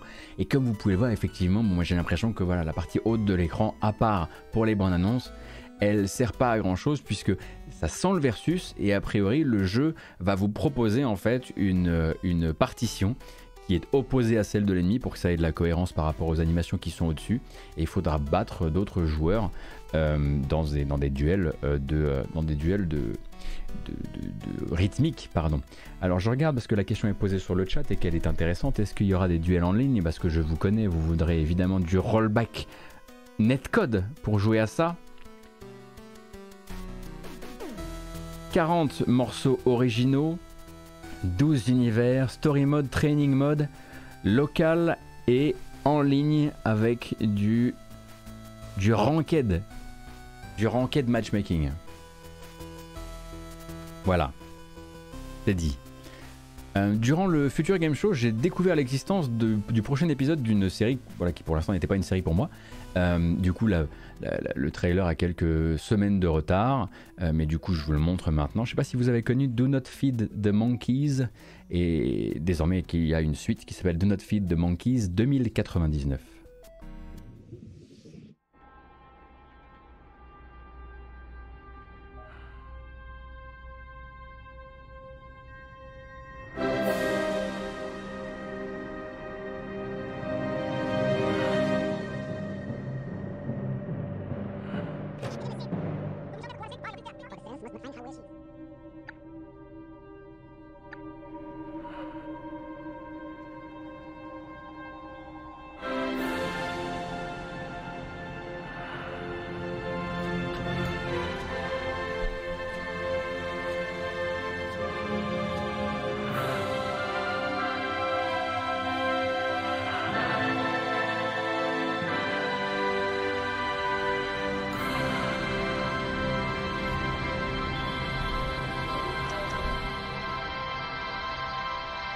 Do Not Feed the Monkeys, qu'est-ce que c'est? Bah, C'est le prochain jeu de Fixurama, un studio espagnol qui avait sorti Do Not Feed the Monkeys en 2018. C'est un jeu d'espionnage. Vous êtes chargé, effectivement, d'observer le quotidien de différents groupes de personnes, différentes scènes, différents écrans. C'est donc narratif et évidemment, euh, ça met, euh, voilà, il y a tout, un propos euh, sur la surveillance, entre autres choses, et bien sûr le complot. et également, et Do Not Feed the Monkeys 2099 euh, eh bien, sera le prochain jeu de cette désormais série. Le premier de Not Fit de Monkeys était sur quelle plateforme? Si je ne m'abuse, il est sorti sur PC, ça c'est sûr, et après il a dû sortir sur une des consoles, mais à mon avis pas sur Switch. Peut-être PlayStation ou Xbox, mais en tout cas sur PC, ça c'est certain.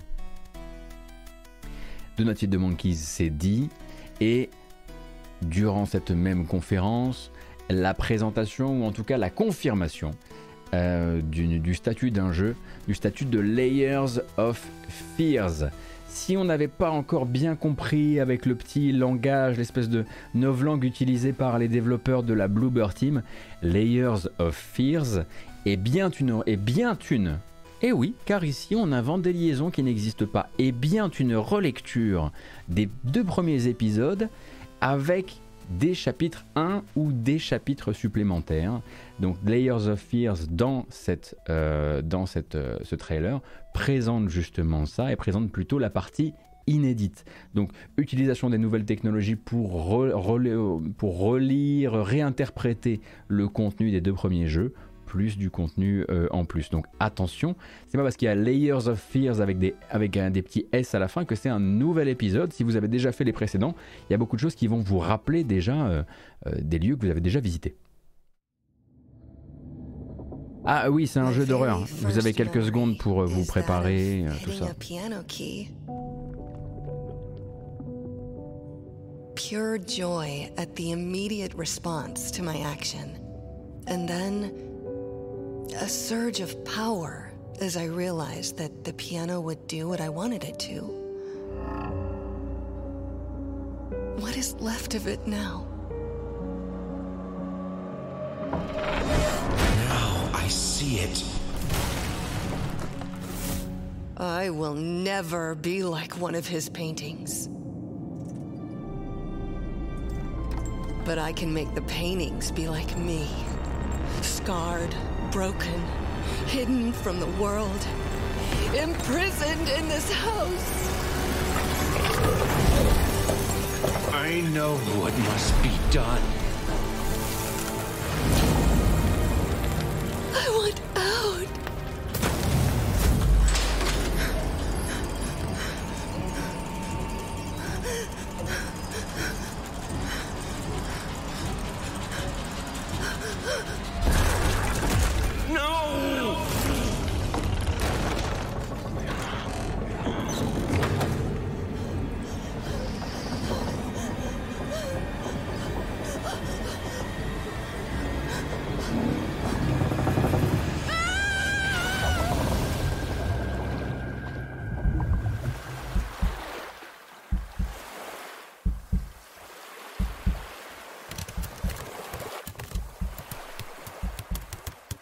C'est pour ça qu'il y a ce petit Reimagined ou Imagined ou Imagined euh, donc pour Layers of Fears qui est toujours prévu pour le changement musical assez merveilleux là euh, pour le début de l'année prochaine. Relecture des deux précédents, toujours la musique incroyable de Arkadiusz Tchaikovsky et bien sûr du nouveau contenu qui s'appelle donc ce nouveau chapitre qui s'appelle The Final Note. Assez classique comme nom de dernier chapitre.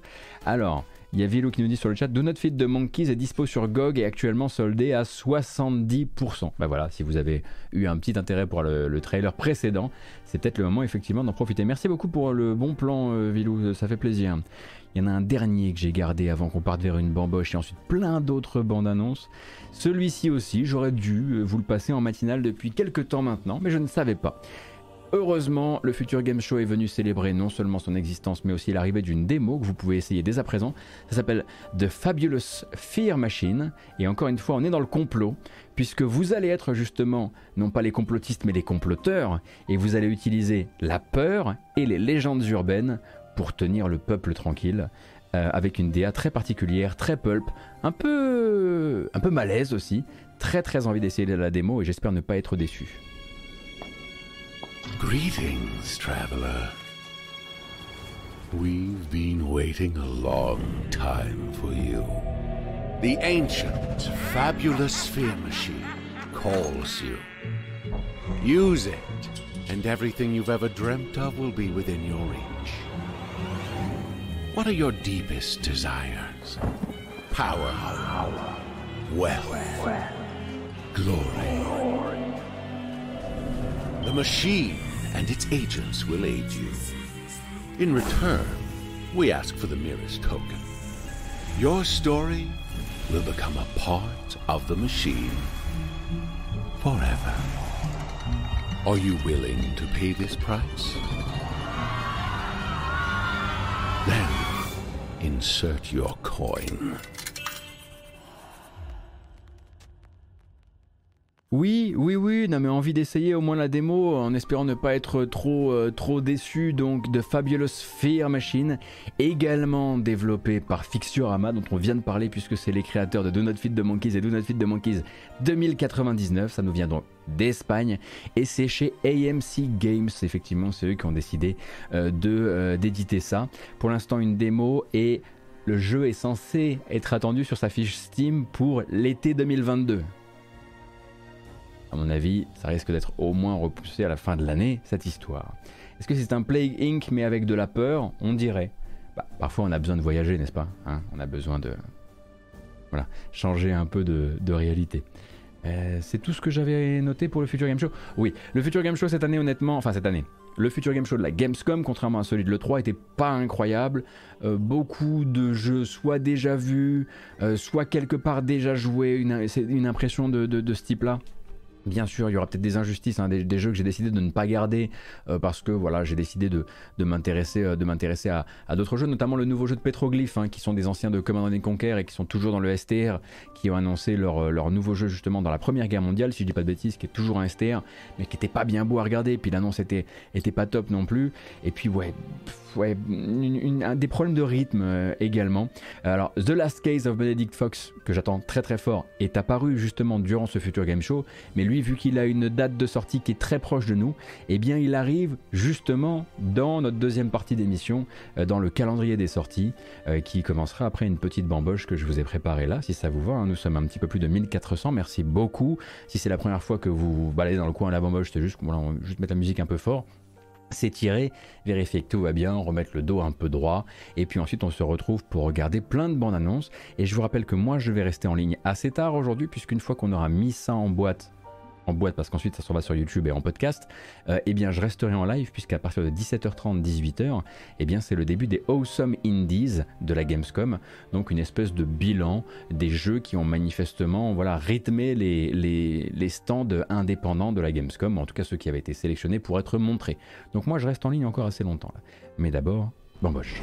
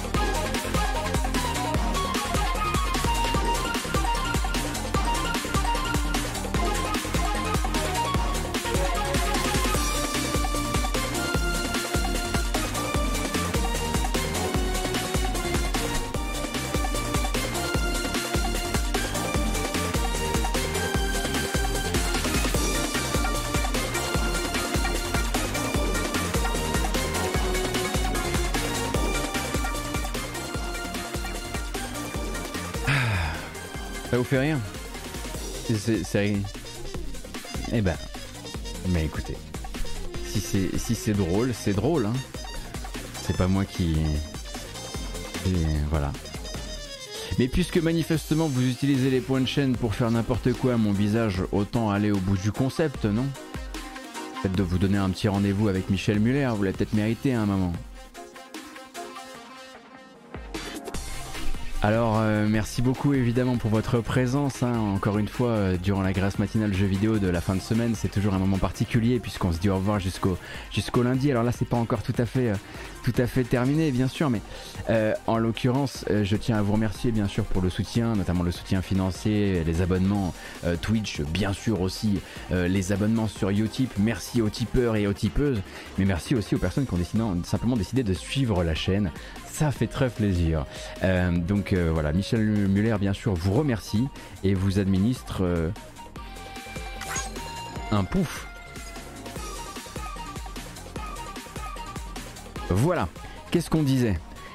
Alors, je crois que j'avais en plus de ça une dette de NFT pour vous, les NFT gratuits, les NFT qu'on aime. Alors, on fait les deux, comme ça c'est fait. Et euh, qu'est-ce qu'on va faire aujourd'hui? Alors, ah, allons-y.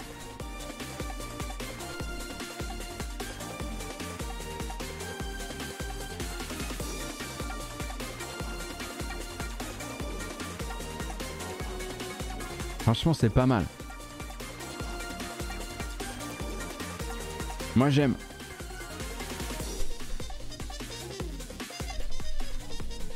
Grâce au deep learning, j'ai réduit mon front.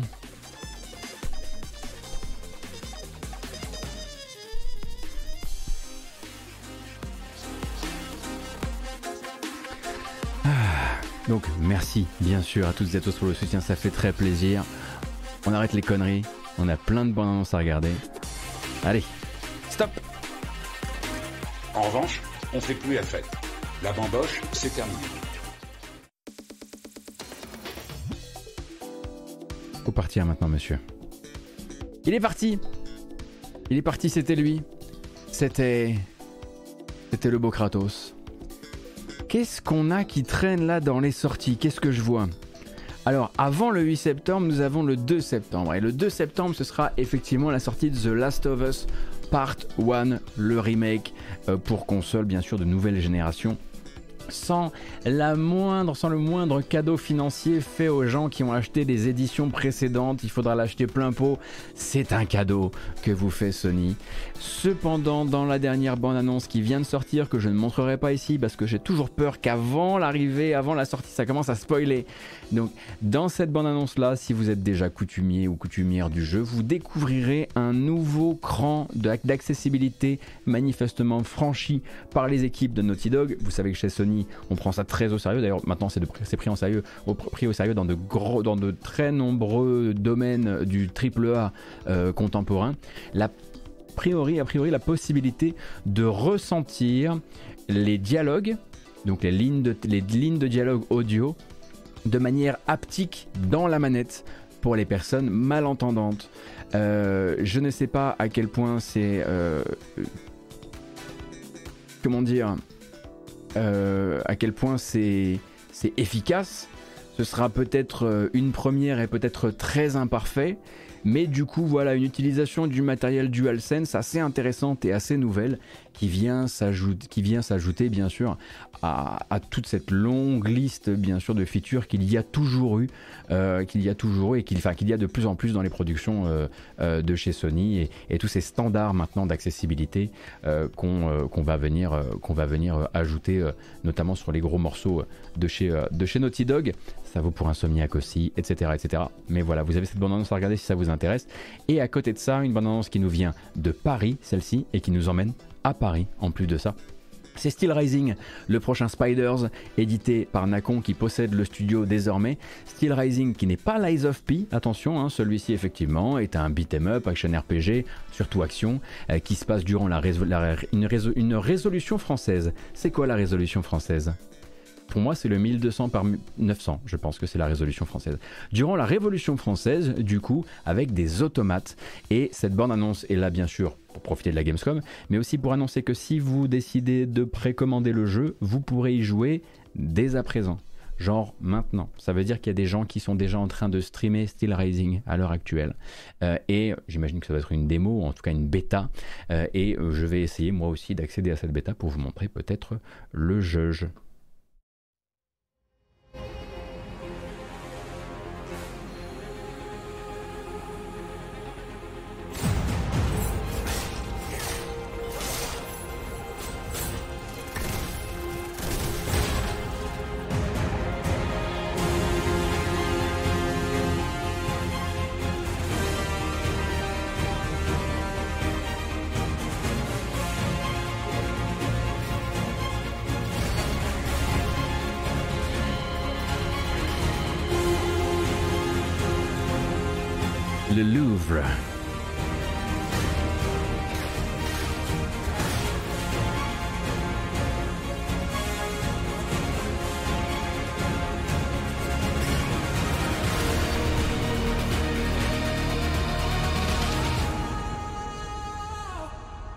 Donc dès hier en fait, hein, on peut jouer à une bêta de Steel Rising si on décide de précommander le jeu. Vous avez déjà beaucoup de gameplay qui est en ligne. Ce n'est pas Assassin's Creed Unity, c'est le nouveau jeu donc des créateurs notamment euh, de Technomancer. Euh, avant ça, on a eu avant Technomancer dans le, on est dans le même univers, on a eu euh, sur Mars. Zut, ah ça rend fou. Je deviens, Mars Warlogs. Je, je, devenais le Joker, merci beaucoup. Euh, et qui ont également fait Gridfall, sorti en 2019. Probablement le jeu le moins RPG et le plus action pour l'instant du studio euh, parisien. Et donc qui a effectivement, voilà, qui s'est repoussé plusieurs fois, mais qui maintient cette date de sortie au 8 septembre. Très très hâte en ce qui me concerne, d'essayer euh, la, la bêta, d'autant que je suis avec, euh, avec grand intérêt euh, les jeux du studio depuis, depuis longtemps. petit, alors évidemment, petite, petit regret, j'ai pas l'impression que, que Olivier de Rivière soit associé au projet cette fois-ci. mais bon, on va attendre l'oreille et voir un petit peu ce qu'on, ce qu'on découvrira en jeu on se déplace directement vers le mois d'octobre avec le 13 octobre et justement un petit coucou de la part de Microids. La date euh, est sortie pour Astérix et Obélix XXXL, le bélier d'Hibernie. Ça continue, hein, les Astérix XXL, euh, ça marche, alors euh, autant y aller.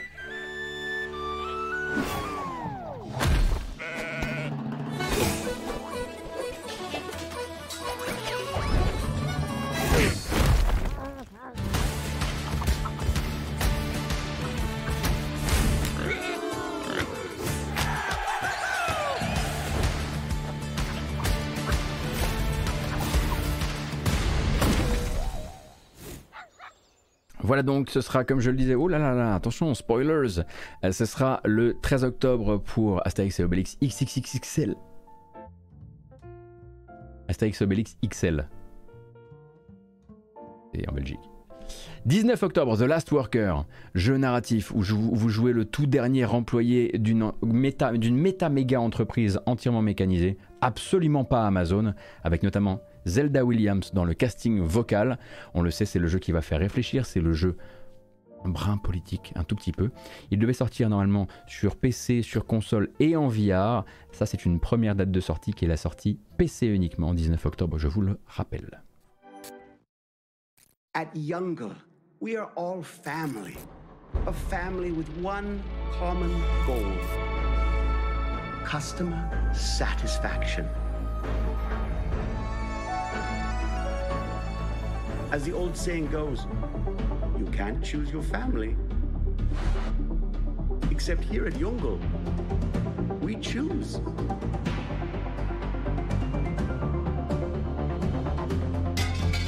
Be the horse that wins the race. Be the kitten that gets the milk. Be the sperm that gets the egg. Ok.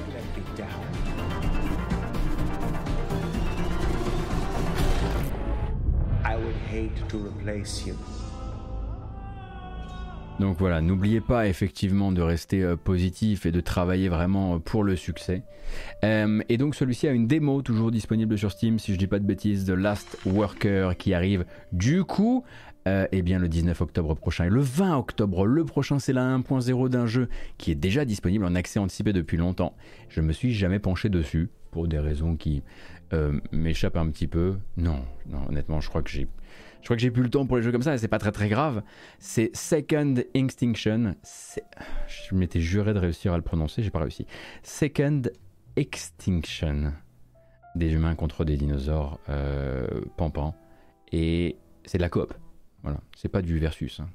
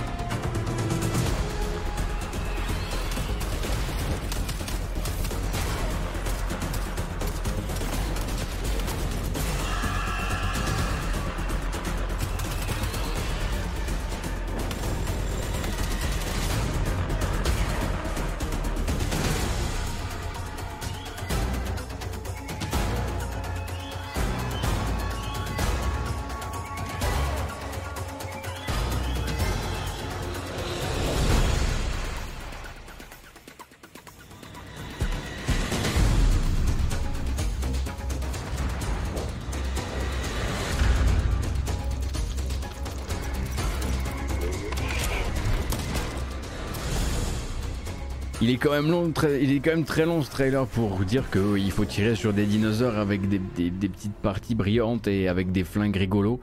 Second Extinction du coup hein, qui sort le 20 octobre en 1.0 sur Steam qui était jusqu'ici disponible en accès anticipé. Voili voilou, on continue avec le Oh bah je les ai pas mis dans le bon ordre. Non c'est pas dans le bon ordre. Écoutez, euh, le 29 septembre. Le 29 septembre. On l'a déjà vu, il s'est présenté durant le mois de juin. Pas mal de gens ont kiffé ici. Édité par Epic, mais non pas développé par Epic, édité par Epic et développé par un euh, studio indépendant japonais, Railgrade est un jeu de gestion ferroviaire, également un petit peu porté sur l'industrie, qui doit sortir à la fois sur PC et console, mais également sur Switch. On attend de voir la tronche de la version Switch. Et ça sort donc le 29 septembre. Et il y a une très longue vidéo qui dure 8 minutes qui va vous montrer tout le gameplay.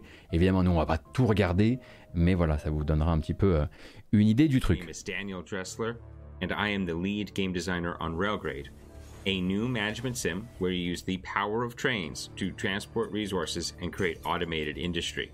As a player, you are the sole administrator, of an off world colony. And it's up to you to manage its industry and keep the economy on track. In this region, our task is to grow the population of the local city and start exporting concrete through a nearby Zeppelin dock. It's a two stage mission, and to complete the first step, we need to deliver either water or salt to the city. Start here with the city on top of a mesa in the desert region, with a refinery and some silica mines nearby.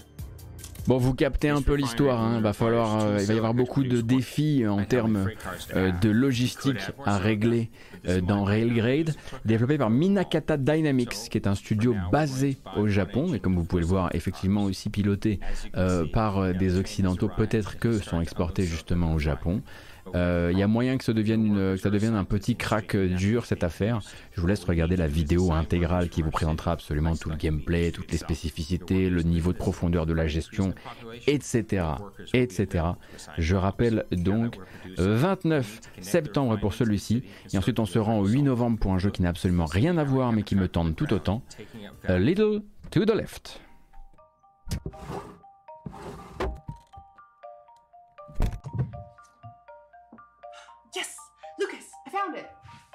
Oh, hey, nice one, Annie. Hmm, this doesn't look quite right.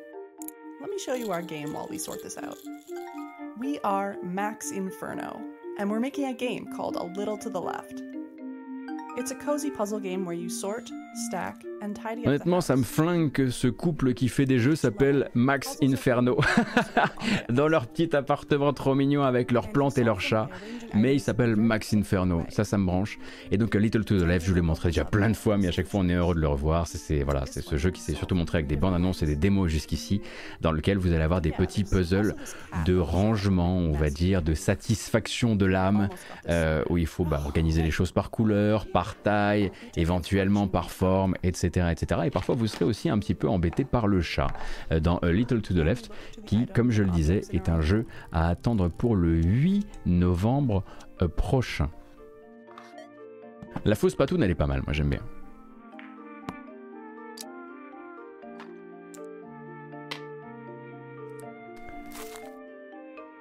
Et voilà, maintenant vous avez la date de sortie affichée à l'écran et on peut continuer avec une bonne nouvelle qui nous vient de chez Microsoft. On est chez Flight Simulator et Flight Simulator vous annonce qu'à partir du 11 novembre pour l'anniversaire des 40 ans de la série Flight Sim, il n'y aura plus, que des, plus uniquement des avions, mais également des hélicoptères ainsi que des planeurs dans Flight Sim.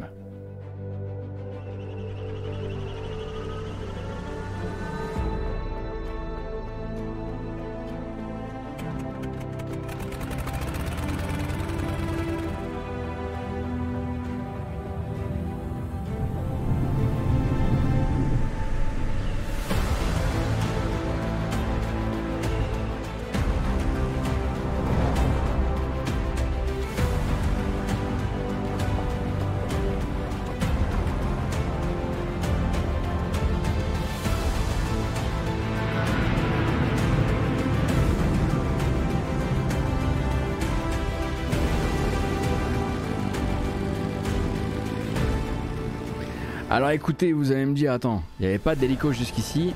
Pas officiellement, c'était une demande de la communauté depuis un bout de temps. Hein. Il y avait du modding qui permettait d'avoir des hélicos, mais désormais vous aurez des hélicos officiels ainsi que des planeurs, des planeurs officiels. Récemment, une nouvelle euh, World Update a ajouté justement euh, plus de détails sur un certain nombre de destinations allemandes, justement pour coller à la Gamescom euh, dans le jeu. Si je ne m'abuse, cette mise à jour là est peut-être, me souviens pas si elle est gratuite pour tout le monde. Évidemment, elle est dans la version du jeu qui est disponible sur le Game Pass. Est-ce que sinon elle s'achète? Est-ce que c'est un DLC payant le reste du temps ou est-ce qu'elle sera aussi gratuite que les World Update? Je ne sais plus. Euh, c'est le chat évidemment qui va pouvoir encore une fois me sauver de l'embarras. Elle sera gratuite pour tout le monde. Merci beaucoup pour l'information. Euh, durant le Future Game Show, il y a également eu l'annonce, mais là on va gagner un petit peu de temps là-dessus, euh, que le prochain Dark Picture Chronicles de Bandai Namco euh, serait donc un jeu de novembre, donc de The Devil in Me. cette bande-annonce, ce, nouvel épisode qui se passe donc dans la maison d'un serial killer qui est à l'abandon, et lors du reportage d'une équipe de, documentaristes, évidemment les choses tournent, tournent au vinaigre. Et eh bien ça, ça sortira le 18 novembre. Nous, on va plutôt justement se diriger directement vers un autre trailer qui est assez long, mais qui est assez bon aussi. C'est compliqué.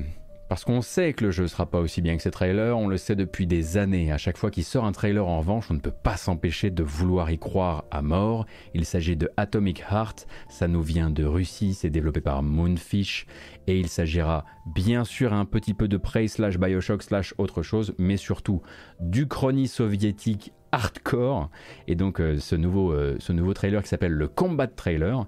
Et pour l'instant, des trailers qui ne disent pas sortis d'ici la fin de l'année 2022, mais des tweets qui ont été postés, puis supprimés, puis repostés. Et aux dernières nouvelles, le studio vise toujours la fin 2022. J'y crois pas une seule seconde. Attendu effectivement dans le Game Pass en jour 1.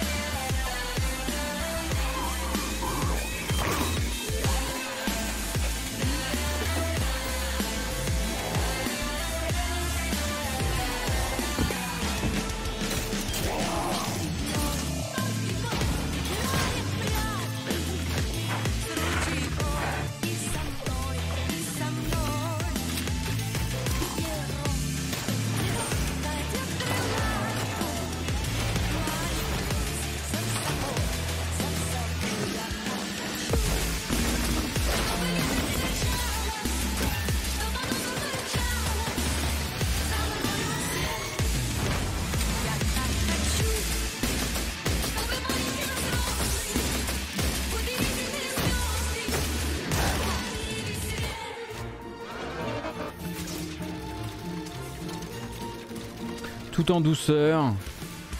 Plus on voit le jeu, moins il a l'air d'un immersif sim et plus il a l'air simplement d'un gros shooter. Vous entendez ce gent?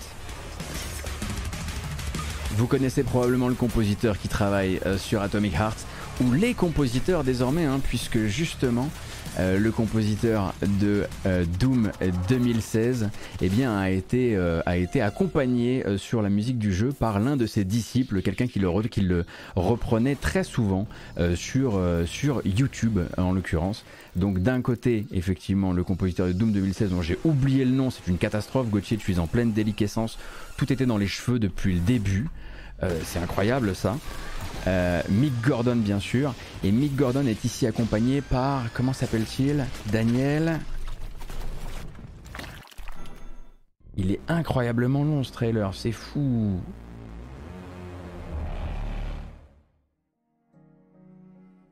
Non, pas Daniel Andreev. Bah, prof Peters, hein, c'est parce que je, cite beaucoup trop de noms par, euh, par, euh, par émission en fait. Je commence à m'y perdre, je commence à vraiment. Mais, mais, je vous ai dit que Pépé il lâchait la rampe, vous me croyez pas à chaque fois, hein, c'est fou ça. Donc Atomic Heart, toujours officiellement attendu pour la fin euh, de l'année. que dire? Ça a l'air bordélique, mais ça a l'air fun. J'ai vu sur le chat des gens qui disaient oui, c'est finalement qu'un Serious Sam qui est joli. Hmm, dur, mais recevable également. Et la question qui est revenue plusieurs fois sur le chat et que je comprends également, c'est mais comment ça se passe pour la commercialisation d'un jeu russe désormais? Alors, je ne pense pas que la commercialisation de jeux russes en elle-même soit euh, soit euh, interdite. En revanche, il y a effectivement des questions de sanctions financières sur les banques notamment et sur les, sur les correspondances entre les banques occidentales et les banques russes. Euh, comment eux ont prévu de sortir quand même en 2022 malgré ça, ça je ne sais pas. Et si vous voulez mon avis, c'est pas tout à fait étranger au fait que ça supprime et ça reposte des tweets quand il s'agit de dire si le jeu sortira oui ou non en 2022. Euh, donc on attendra de voir quand est-ce qu'il est censé se placer. De toute façon, comme je l'ai dit, ils sont partenaires notamment du Game Pass, mais aussi de Nvidia, qui refera encore des trailers avec eux, parce que de toute façon, Nvidia les adore, vous vous en doutez bien, et n'arrête pas d'essayer de les mettre en avant ou de se faire mettre en avant par eux avec les technologies des euh, propriétaires des cartes GeForce.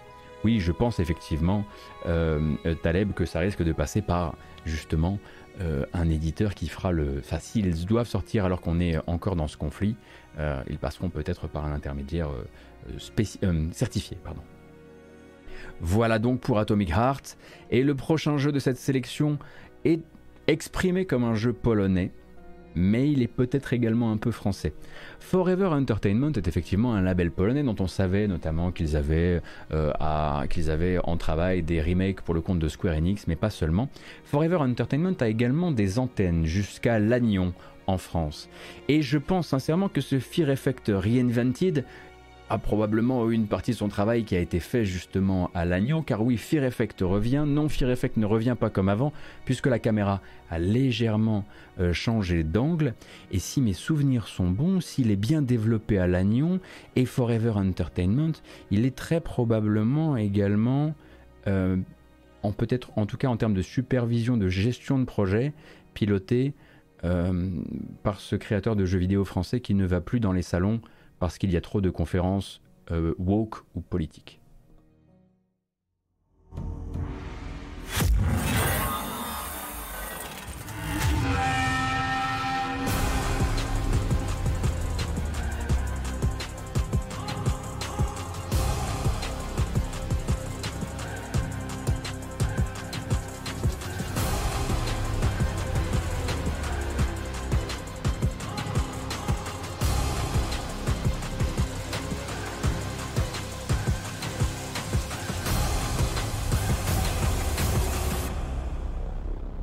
Fear Effect Reinvented, après Fear Effect Sedna, si je ne m'abuse, hein, qui lui était chez Sushi, qui était d'ailleurs une équipe qui était un peu emmenée par une partie des, mêmes, euh, mêmes personnes.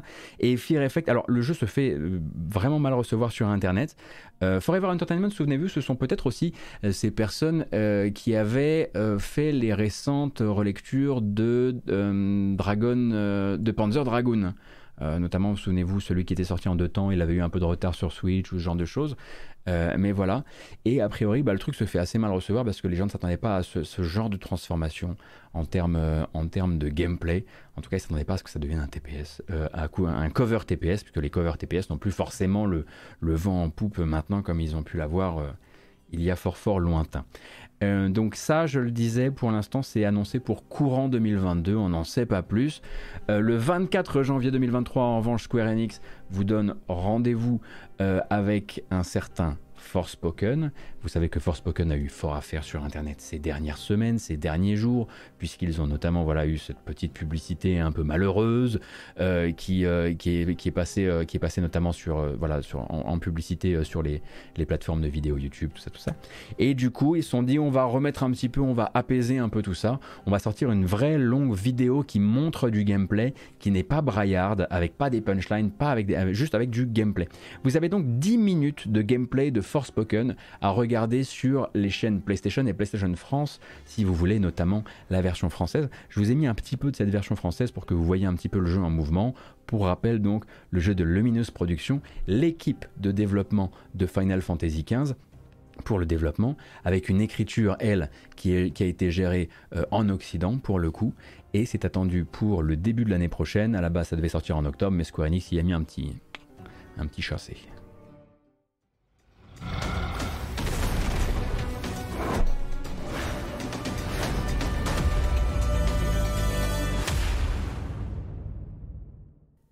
Hollande, rêveuse, amatrice de chats. Voilà, alors il faut savoir que j'ai pas écouté la VF avant de vous la mettre et c'était absolument pas du troll. Pour le tout lorsqu'elle est inexplicablement transportée sur le continent aussi beau que dangereux d'Atia. Waouh Frey se retrouve avec un bracelet magique doué de conscience enroulé autour du poignet. Alors, c'est pas une des VF du jeu, hein, c'est une VF qui a été faite uniquement pour cette bande-annonce. On va passer directement au gameplay parce que je suis pas là pour. Loin de la Je suis pas pour euh, provoquer. Les seuls êtres vivants dont Frey croisera la route seront oh, des ennemis corrompus, cherchant à la mettre en pièces. Les sorts de combat de Frey éliminent les petits ennemis en deux temps, trois mouvements, et ses aptitudes de parcours magique font de ce continent hostile un terrain. C'était pas l'objectif. C'était pas l'objectif. Allez regarder la version, la version originale. C'était pas l'objectif. Vraiment, c'est pour vous faire regarder ça. Là, on est juste en train de dunk sur le jeu et c'est pas du tout ce que je voulais faire. Euh, sachant que la vidéo est beaucoup plus claire et beaucoup plus intéressante en anglais sans cette voix off qui est effectivement assommante. Quelle idée d'avoir fait, d'avoir fait, faire ça, pardon. Euh, du coup, les 10 minutes de gameplay sont disponibles sur internet. N'hésitez pas à aller les regarder. Mais ici, là, vraiment, un petit massacre malheureusement d'un format, euh, d'un format à la base commercial quand même. Donc, ça c'était pour les 10 minutes de gameplay de Forspoken. Et nous on continue avec The Last Case of Benedict Fox, un jeu polonais qu'on a déjà bien mis dans nos wishlists hein, pour la plupart d'entre nous, attendu sur PC et sur Xbox dans le Game Pass en jour 1, ça sort au printemps 2023. C'est un Metroidvania avec quelque chose de très Lovecraftien encore une fois. Et qui va au bout des choses d'un point de vue artistique et visuel. Il était présent notamment durant le Future Game Show et les développeurs en ont profité euh, pour sortir un trailer de gameplay que je vais vous diffuser. Notez quand même un truc. Euh, vu qu'on en a souvent parlé ces derniers temps, euh, de la fameuse semaine de 4 jours dans le monde du jeu vidéo et de comment elle peut être l'une des solutions à explorer euh, pour euh, faire évoluer les manières de travailler dans le JV. Sachez que non pas les développeurs de, The Last Case of Benedict Fox, mais c'est son éditeur, Rogue Games, a adopté justement très récemment ce principe de la semaine de 4 jours. Voilà, c'est une information comme une autre qui passe avec le reste. Maintenant, trailer.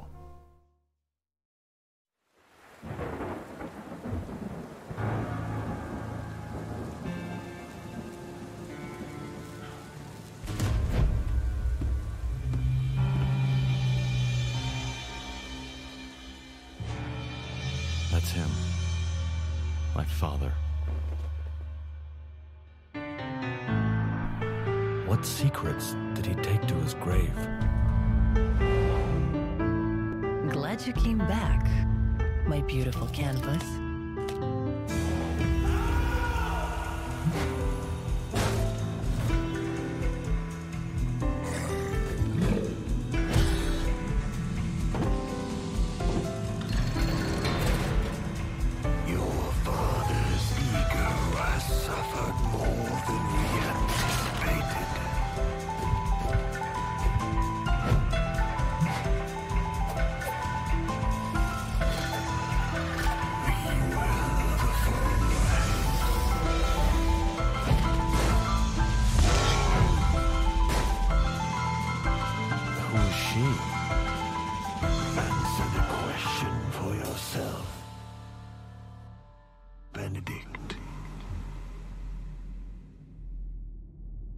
Il faut arrêter de me draguer, il faut donner le jeu.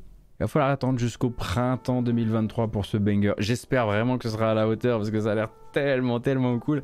Et euh, d'ailleurs, est-ce que vous avez nos petits copains de la presse jeux vidéo euh, ont-ils pu essayer le jeu euh, durant, le, durant la, Gamescom? Euh, parce que euh, j'aimerais bien savoir un petit peu euh, de quoi il retourne. Précision effectivement, on ne parlera donc pas de l'agnon finalement hein, pour ce pour Fear Effect Reinvented puisque c'est à l'agnon que devait être que devait être basé Sushi qui a commencé le développement de ce jeu et puis finalement le développement est parti j'imagine en Pologne chez Forever Entertainment, mais c'est peut-être effectivement et puisqu'il travaille chez Forever Entertainment toujours un projet qui est piloté par Ansome. bon, est-ce qu'on peut éventuellement continuer? Oui, on peut, avec euh, un jeu annoncé pour l'an prochain qui va peut-être euh, faire sauter quelques amitiés. C'est Taito qui régale avec oh j'adore le titre, oh j'adore le titre de ce jeu, il est trop bien. Puzzle Bubble Every Bubble.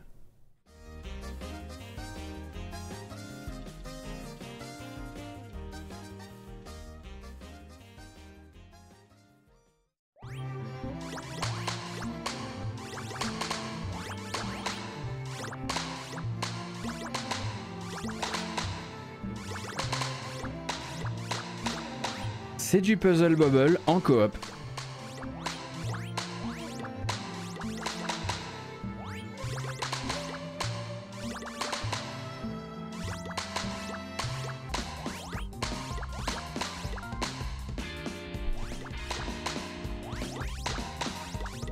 Mais pour moi, il manque quand même un petit chose. Peut-être que c'est dans les impacts. Peut-être dans le son, ouais, effectivement.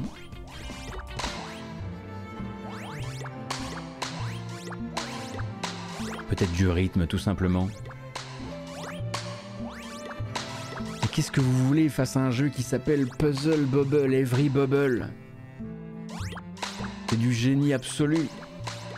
Attendu donc, je le disais, pour l'an prochain. Oui, puis le son, voilà, il leur reste encore du temps pour éventuellement modifier ça. C'est pas interdit.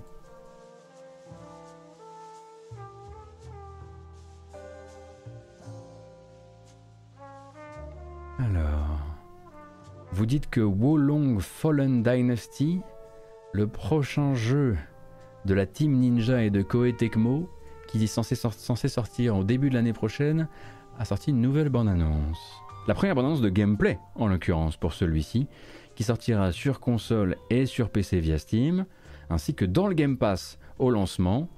Eh ben, on n'a qu'à lancer ça. J'espère que le bouton va fonctionner. Oui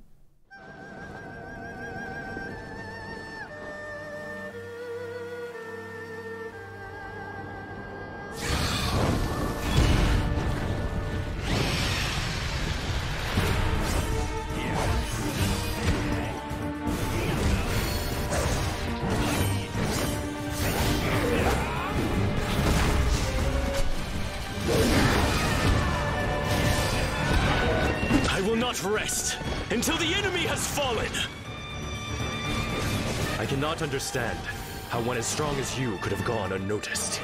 Your force was like that of a dragon soaring heavenward.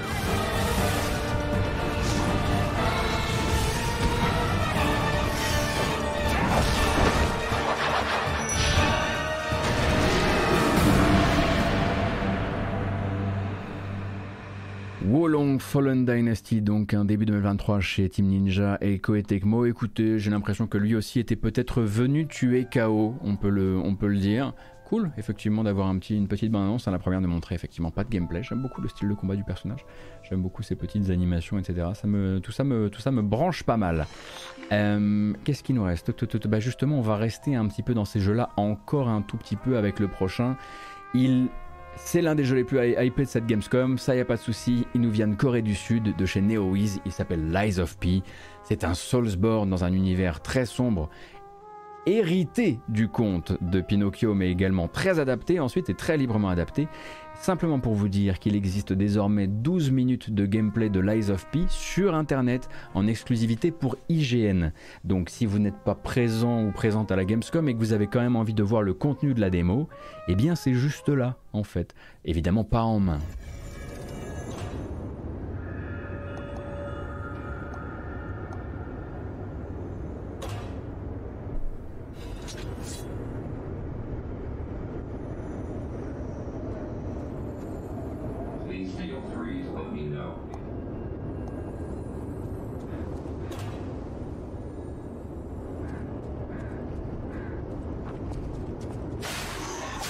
Ce petit point en guise de cible ne me rappelle absolument pas un jeu.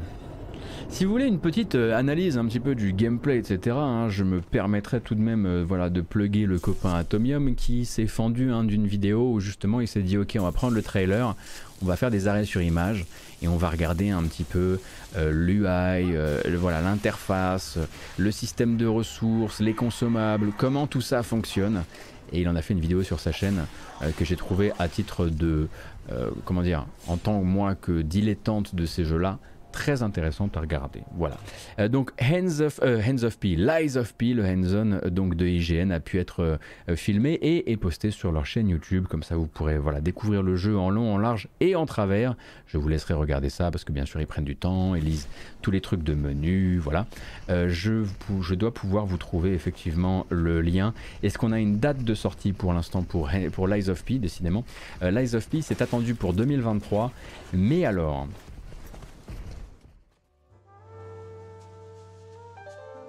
À mon avis, euh, franchement, s'il sort en 2023, je me laisse pousser la barbe. Jamais. Jamais, jamais. Et sachez que je ne peux pas. Donc, euh, à mon avis, c'est impossible que ça sorte l'an prochain. Donc, attendez-moi, attendez-vous plutôt à 2024. Hein.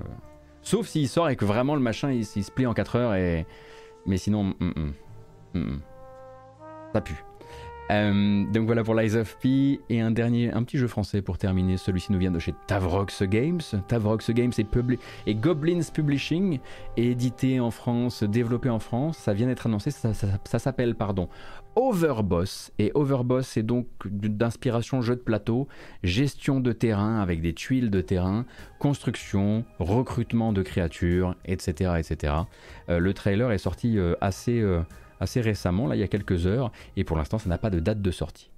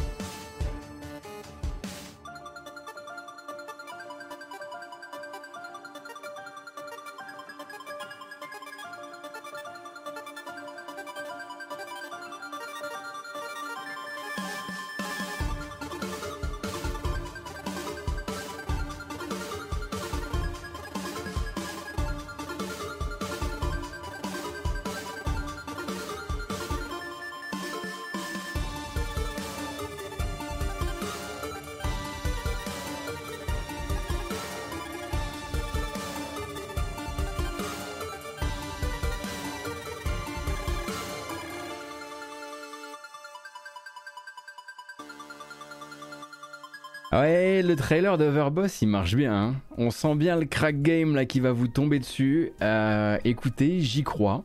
Je ne sais pas exactement qui s'occupe de la musique, mais vu la provenance du développeur, est-il possible que ce soit un certain El Mobo, légende de la musique de jeux vidéo française? C'est une possibilité, une possibilité, en tout cas si mon organi si, si ma carte Game of Thrones du développement français fonctionne encore, c'est une possibilité.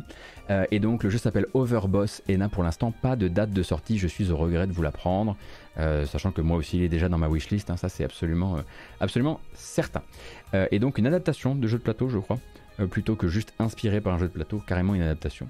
Euh, notez déjà dans vos agendas que la semaine prochaine, là pour, euh, pour cette semaine je ne sais pas, mais pour la semaine prochaine, c'est-à-dire à partir de jeudi 17h30, les jeux gratuits de l'Epic Game Store, donc à partir de jeudi 1er septembre, seront Shadow of the Tomb Raider, Tomb Raider et Submerged Hidden Death, qui est un jeu de survie euh, platformer cinématique avec des monstres moi j'avais vraiment eu des fous rires assez incroyables et encore j'y jouais seul alors que c'est fait pour être joué, euh, à plusieurs. Donc euh, ouais, euh, je, vous recommande peut-être de récupérer ces deux jeux-là. Bah, de manière générale, j'essaierai maintenant de vous rappeler à chaque fois les jeux gratuits à disposition à un, instant I. J'ai dit un instant I. J'y suis allé. Alors, normalement j'avais dit que je restais en ligne et ce jusqu'au Awesome Indies de la Gamescom. Or, j'ai du montage à faire avec ma petite connerie de setup du début de cette émission. Donc ce qu'on va faire, c'est que je vais raccrocher. Je vais raccrocher et je vous retrouve à 17h45 pour un début des hostilités à 18h pour les Awesome Indies de la Gamescom. Et comme ça, voilà, ça me permettra de faire un petit peu euh, mon montage et de me préparer à la mise en ligne sur YouTube, etc. Je vois des gens qui disaient euh, écoutez, euh, et si pendant l'intervalle on restait en ligne et qu'on jouait à Knockout City avec le nouveau DLC des Tortues Ninja Si on n'en a pas parlé aujourd'hui, c'est pour une bonne raison. C'est parce qu'en fait, le DLC des Tortues Ninja, les skins des Tortues Ninja ne s'achètent pas avec la, du jeu, malheureusement. C'est un DLC exclusif qui ne s'achète qu'avec de l'argent réel. Et les 4 skins de Tortue et quelques ajouts supplémentaires coûtent 20 balles. Du coup, là, j'étais un petit peu moins chaud pour en faire la publicité. Je sais pas pourquoi, ça m'a semblé être effectivement un peu abusif pour. Euh, ouais. Bah oui, mais le jeu, voilà, le jeu a besoin d'aide un petit peu hein, pour reprendre un peu, voilà, un peu le le, contrôle pour la suite. Oh On se calme Merci à toutes et à tous d'avoir été présentes et présents avec moi cet après-midi pour le dernier point actualité euh, de, euh, du jeu vidéo, pardon, euh, du jeu vidéo de cette semaine, de la Gamescom. Évidemment, il y a encore beaucoup de news qui vont nous arriver durant le week-end et ce soir avec les Awesome Indies de la Gamescom, ce qui fait que je peux déjà vous donner rendez-vous, quoi qu'il arrive, si vous, vous, ne regardez que les résumés, eh bien lundi à 14h pour très probablement un gros point actu JV, encore une fois avec beaucoup de bandes annonces. Et puis quoi qu'il arrive, le point sur les sorties de la semaine, tout ça, tout ça, vous avez l'habitude. Je vous remercie pour le soutien, qu'il soit par un follow sur la chaîne ou par un abonnement Twitch ou même un abonnement euh, Utip. Ça tue, merci infiniment. Je vous rappelle que cette vidéo s'en va sur YouTube avec une version chapitrée comme d'habitude, ainsi qu'une version podcast qui arrive pas loin derrière. N'hésitez pas à vous abonner des deux côtés. Vous cherchez la matinale jeu vidéo et vous devriez me retrouver quoi qu'il arrive d'un côté ou de l'autre de la barrière. Prenez grand soin de vous et à tout à l'heure 17h45 pour les Awesome Indies. Merci infiniment. Quoi? Le,